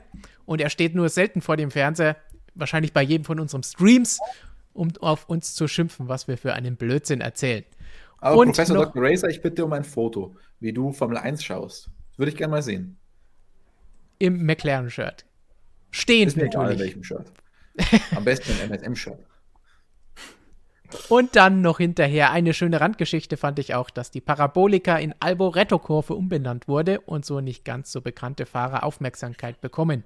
Immerhin letzter Cosworth-Sieger. Fun Fact. Hm. Ich muss sagen, gefällt mir nicht die Umbenennung. Also, Michele Alboreto in, in, in Ehren, aber. So eine traditionelle Man hätte auch eine andere Kurve. Kurve umbenennen können. Ja. Ja, irgendwie die, die erste Schikane die keiner beim Namen nennt. Ja, sowas. Also ich will ihn jetzt nicht kleiner machen und ich ihm die Ehre nicht zuteilen werden lassen, aber die Parabolika ist halt die Parabolika, gell? Also ich glaube, das werden wir das auch Das wird auch so jeder sagen. weiterhin sagen. Heißt, das ist eigentlich damit die Ehre nicht ganz so groß, weil es wird keiner sagen, seinen Namen für diese Kurve verwenden. Wie, ja, wie die Löws. Kontraprodukt. Ja, die Löws, die, wie die mittlerweile heißt, interessiert eh keinen anderen mehr. Sagt trotzdem jeder nur noch Lös. Ja. Oder immer noch Lös. Vor allen Dingen, weil sie es so oft umbenannt haben, das Hotel, da weiß doch eh schon keiner mehr, was es ist. Gut, dann können wir sagen, vielen Dank, dass ihr alle mit dabei wart. Die nächsten Tage gibt es noch jede Menge Neues natürlich bei uns auf der Webseite, hier an Videos, wie angekündigt. Vielleicht bekommen wir noch einen anderen Christian ja auch die nächsten Tage noch, den ihr euch dann reinziehen könnt, den dann von unserem Christian hier interviewt wird, vielleicht zu dem, was da in Monza passiert ist. Ansonsten auf unserer Website jede Menge Artikel. MotoGP Action gibt es am Wochenende. Da ist Flo natürlich auch mit Artikeln immer mit dabei. Formel 1 genauso. Videos, Motoren, Moto auf unserem Schwesterkanal Motorsportmagazin Motorrad. Das sind noch keine 126.000 Abonnenten. Vielleicht schaut da einer von euch auch noch mal rüber. Markus und Michael freuen sich da ganz sicher darüber. Und dann können wir natürlich erstmal sagen, Gratulation zu diesem spektakulären Debüt an Flo. Das war wunderbar alles. Sensationell. Perfekte Technisch Leistung. besser umgesetzt als ich definitiv vorher sehr gut manipuliert an Christians Internet, sodass er die Aussätze hat und du nicht. Alle, die ganze Bandbreite dir gesichert. Und wir freuen uns schon, dich beim nächsten Mal hier wieder begrüßen zu dürfen. Und zum Abschied haben wir natürlich wie immer eine spannende Frage von Marvin oder in dem Fall einen Kommentar, der zum Nachdenken anregt. Wenn man Löcher in ein Netz schneidet, hat es dann mehr oder weniger Löcher? Ganz einfach weniger. Größere, aber weniger. Stimmt. Dem ist nichts hinzuzufügen. Facts. Das ist Motorsportmagazin investigativ und sofort selbst bei den schwierigsten Aufgaben die korrekte Antwort parat. Und damit, Christian, was sind deine abschließenden weisen Worte oder geht es gar nicht mehr weiser als das eben? Nö, es war schon, das würde ich sagen, da, da hat meine Weisheit gepiekt. Schnell weg, bevor das Internet wieder aber, piekt. Aber weißt du, was wir jetzt machen? Oh je. Jetzt schauen wir uns Schumi an. Stefan hat ja schon geguckt. Ich habe das ähm, ja schon. Auch, offizie auch, heute auf offiziell zu sehen. Schauen wir uns heute noch an. Genau, einmal, einmal was vor dir in der Formel 1 gesehen, dass das mal vorkommt. Dieser Tripleheader. Allen anderen, die sich das auch jetzt anschauen, die Schumacher-Dokumentation, viel Spaß, nachdem ich schon gesehen habe. Letzte Woche kann ich euch sagen, wer die Filmkritik nicht bei uns gelesen hat, es lohnt sich. Vor allen Dingen für die Formel 1 Freaks, die wir hier haben, ist es definitiv entweder eine schöne Portion Nostalgie oder auch noch gleichzeitig ein schöner Blick hinter die Kulissen und am Ende Taschentücher bereithalten. Gut. Und dann, Lukas, was sagst du noch Schönes? Ja, ich werde mir jetzt auch die Schumacher-Doku noch angucken. Ich habe schon eine Packung Nachos und Käsedip gekauft. Uh. Aber war natürlich wie immer äh, sehr angenehm und schön mit euch hier in der Runde und im Chat. und ich hoffe, wir sehen uns bald wieder. Lukas, wo sitzt du? Ich brauche was von den Nachos. Ich äh, bin gerade in München. Also du kannst herkommen. Wir haben noch ein Gästezimmer frei. Tschüssi. Jetzt, jetzt rechnet er wieder aus. Vier Stunden ist er da. Ob das heute noch was wird? Dann sind die Nachos wahrscheinlich schon wieder weg. Aber Flo, hast du auch Nachos? Schaust du die Schumacher-Dokumentation an oder genießt du einfach nochmal diesen Stream? Ja, weder noch, muss ich leider sagen. Ich habe schon ein anderes Abendprogramm, das ich noch, das ich noch auf eine wichtige Prüfung lernen muss. Aber ja, der Stream steht definitiv auf meiner To-Do-List für die nächsten Tage oder Wochen, wann auch immer ich dazu komme. Soll ja ziemlich stressig werden, MotoGP am Wochenende. Aber ich werde mir definitiv auch gönnen. Sehr schön. Dann viel Spaß bei dem anderen Abendprogramm. Das Danke, werde ich brauchen. ähnlich wichtig, aber vielleicht nicht ganz so spaßig. Aber damit sagen wir einfach mal viel Spaß dabei, was auch immer euch heute anschaut. Und dann hören wir uns nächste Woche wieder. Dann geht es schon bald in Richtung Sochi und jeder Menge neuer Formel 1 Action. Mal schauen, was dann passiert zwischen Hamilton und Verstappen, zwischen Schumacher und Mazepin oder sonst irgendwo im Feld. Und bis dahin, bye bye und nicht vergessen, im Zweifel ist halt so. Ciao. Ciao, ciao. Ciao.